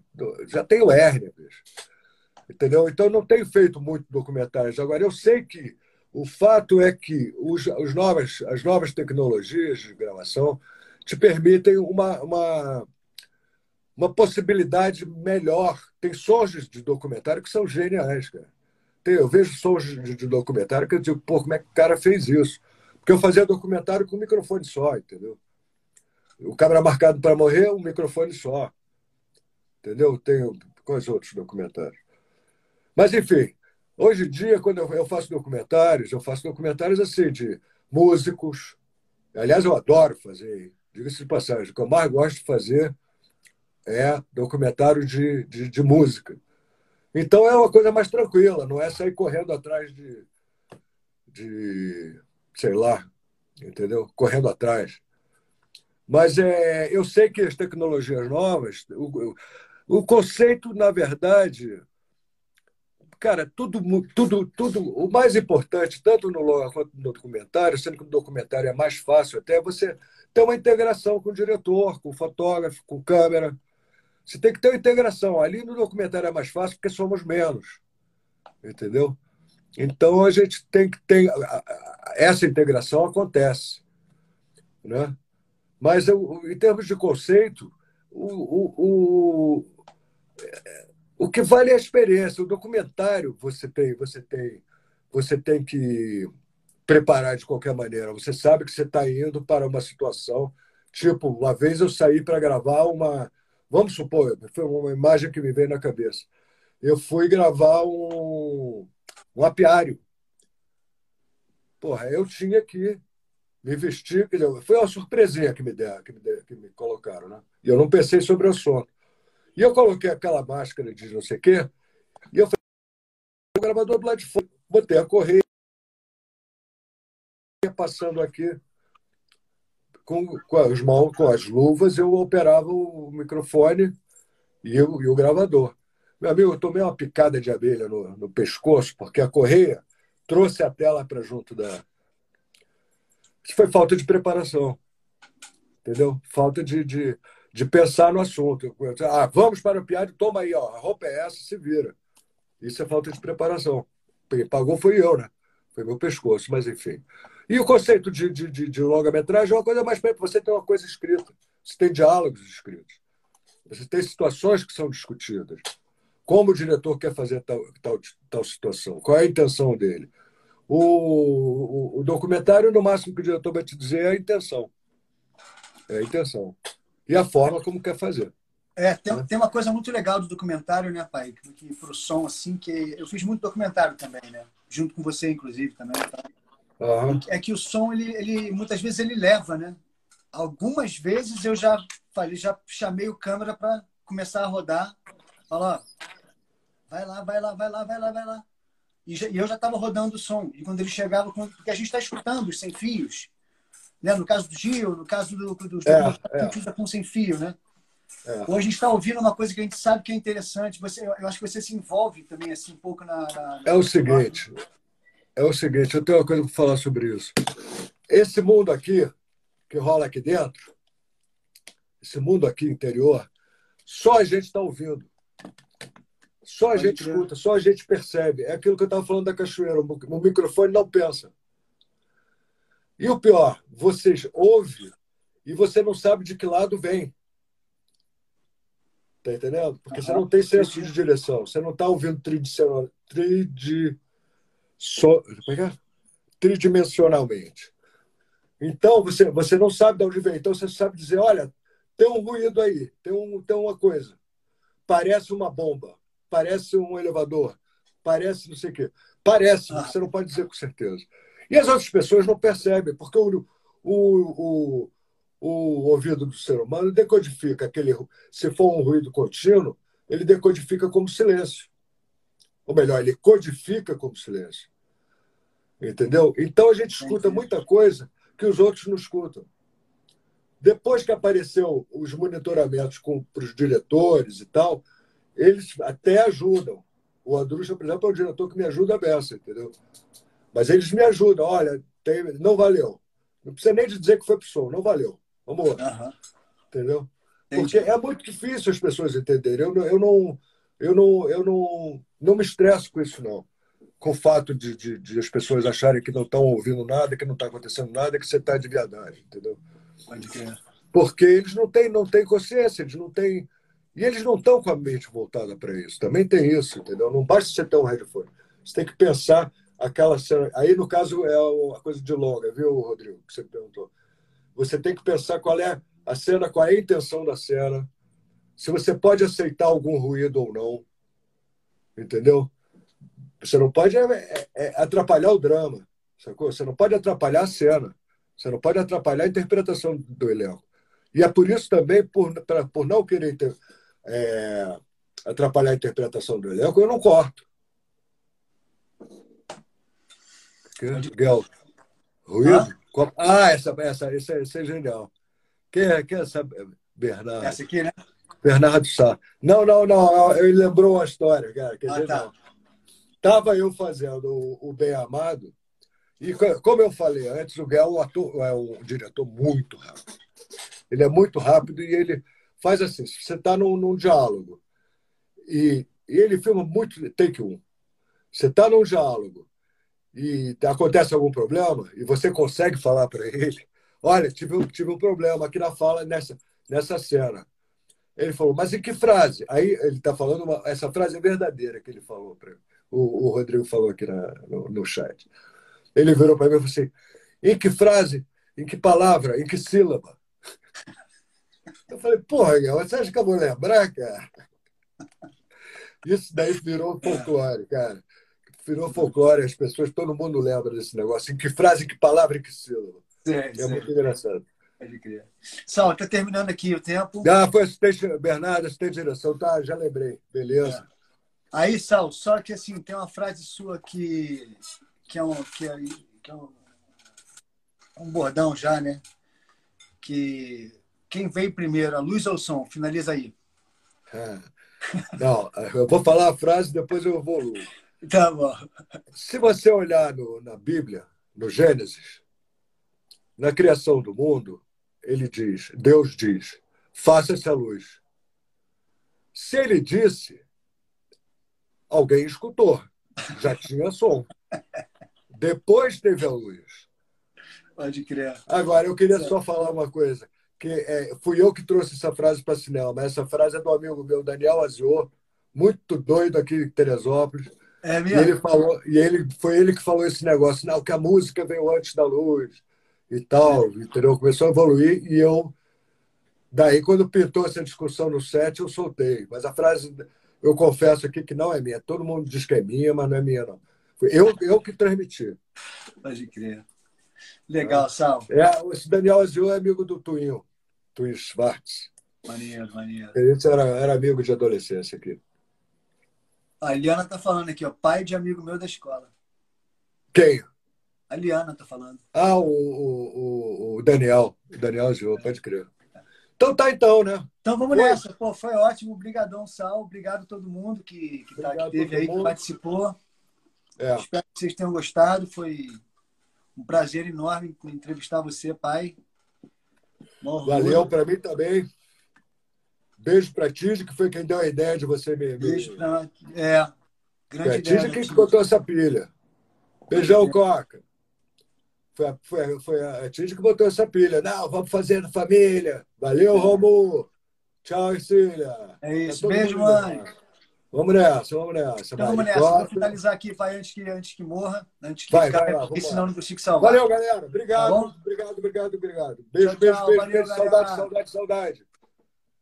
Saudade de todo Vamos lá. mundo. Vamos se ver logo. Valeu, Beijo. paizão. Parabéns, Valeu. pai. Parabéns. É pena eles não ter visto a plateia na cara deles, né? É. Mas, Mas é, tá bom, é assim mesmo. é assim mesmo. Aí. É a vida de hoje em dia, cara. É, gente vai. é, aí, Douglas, Covid é assim mesmo, liga não. Vambora. Tchau. Beijo, pai. Parabéns pela sua Beijo, carreira, pelos prêmios, Valeu. por tudo e pela sua família. Pela nossa família. Valeu, valeu. É nóis. Valeu. Já que de- o som ficou do caralho. É. Valeu, tchau.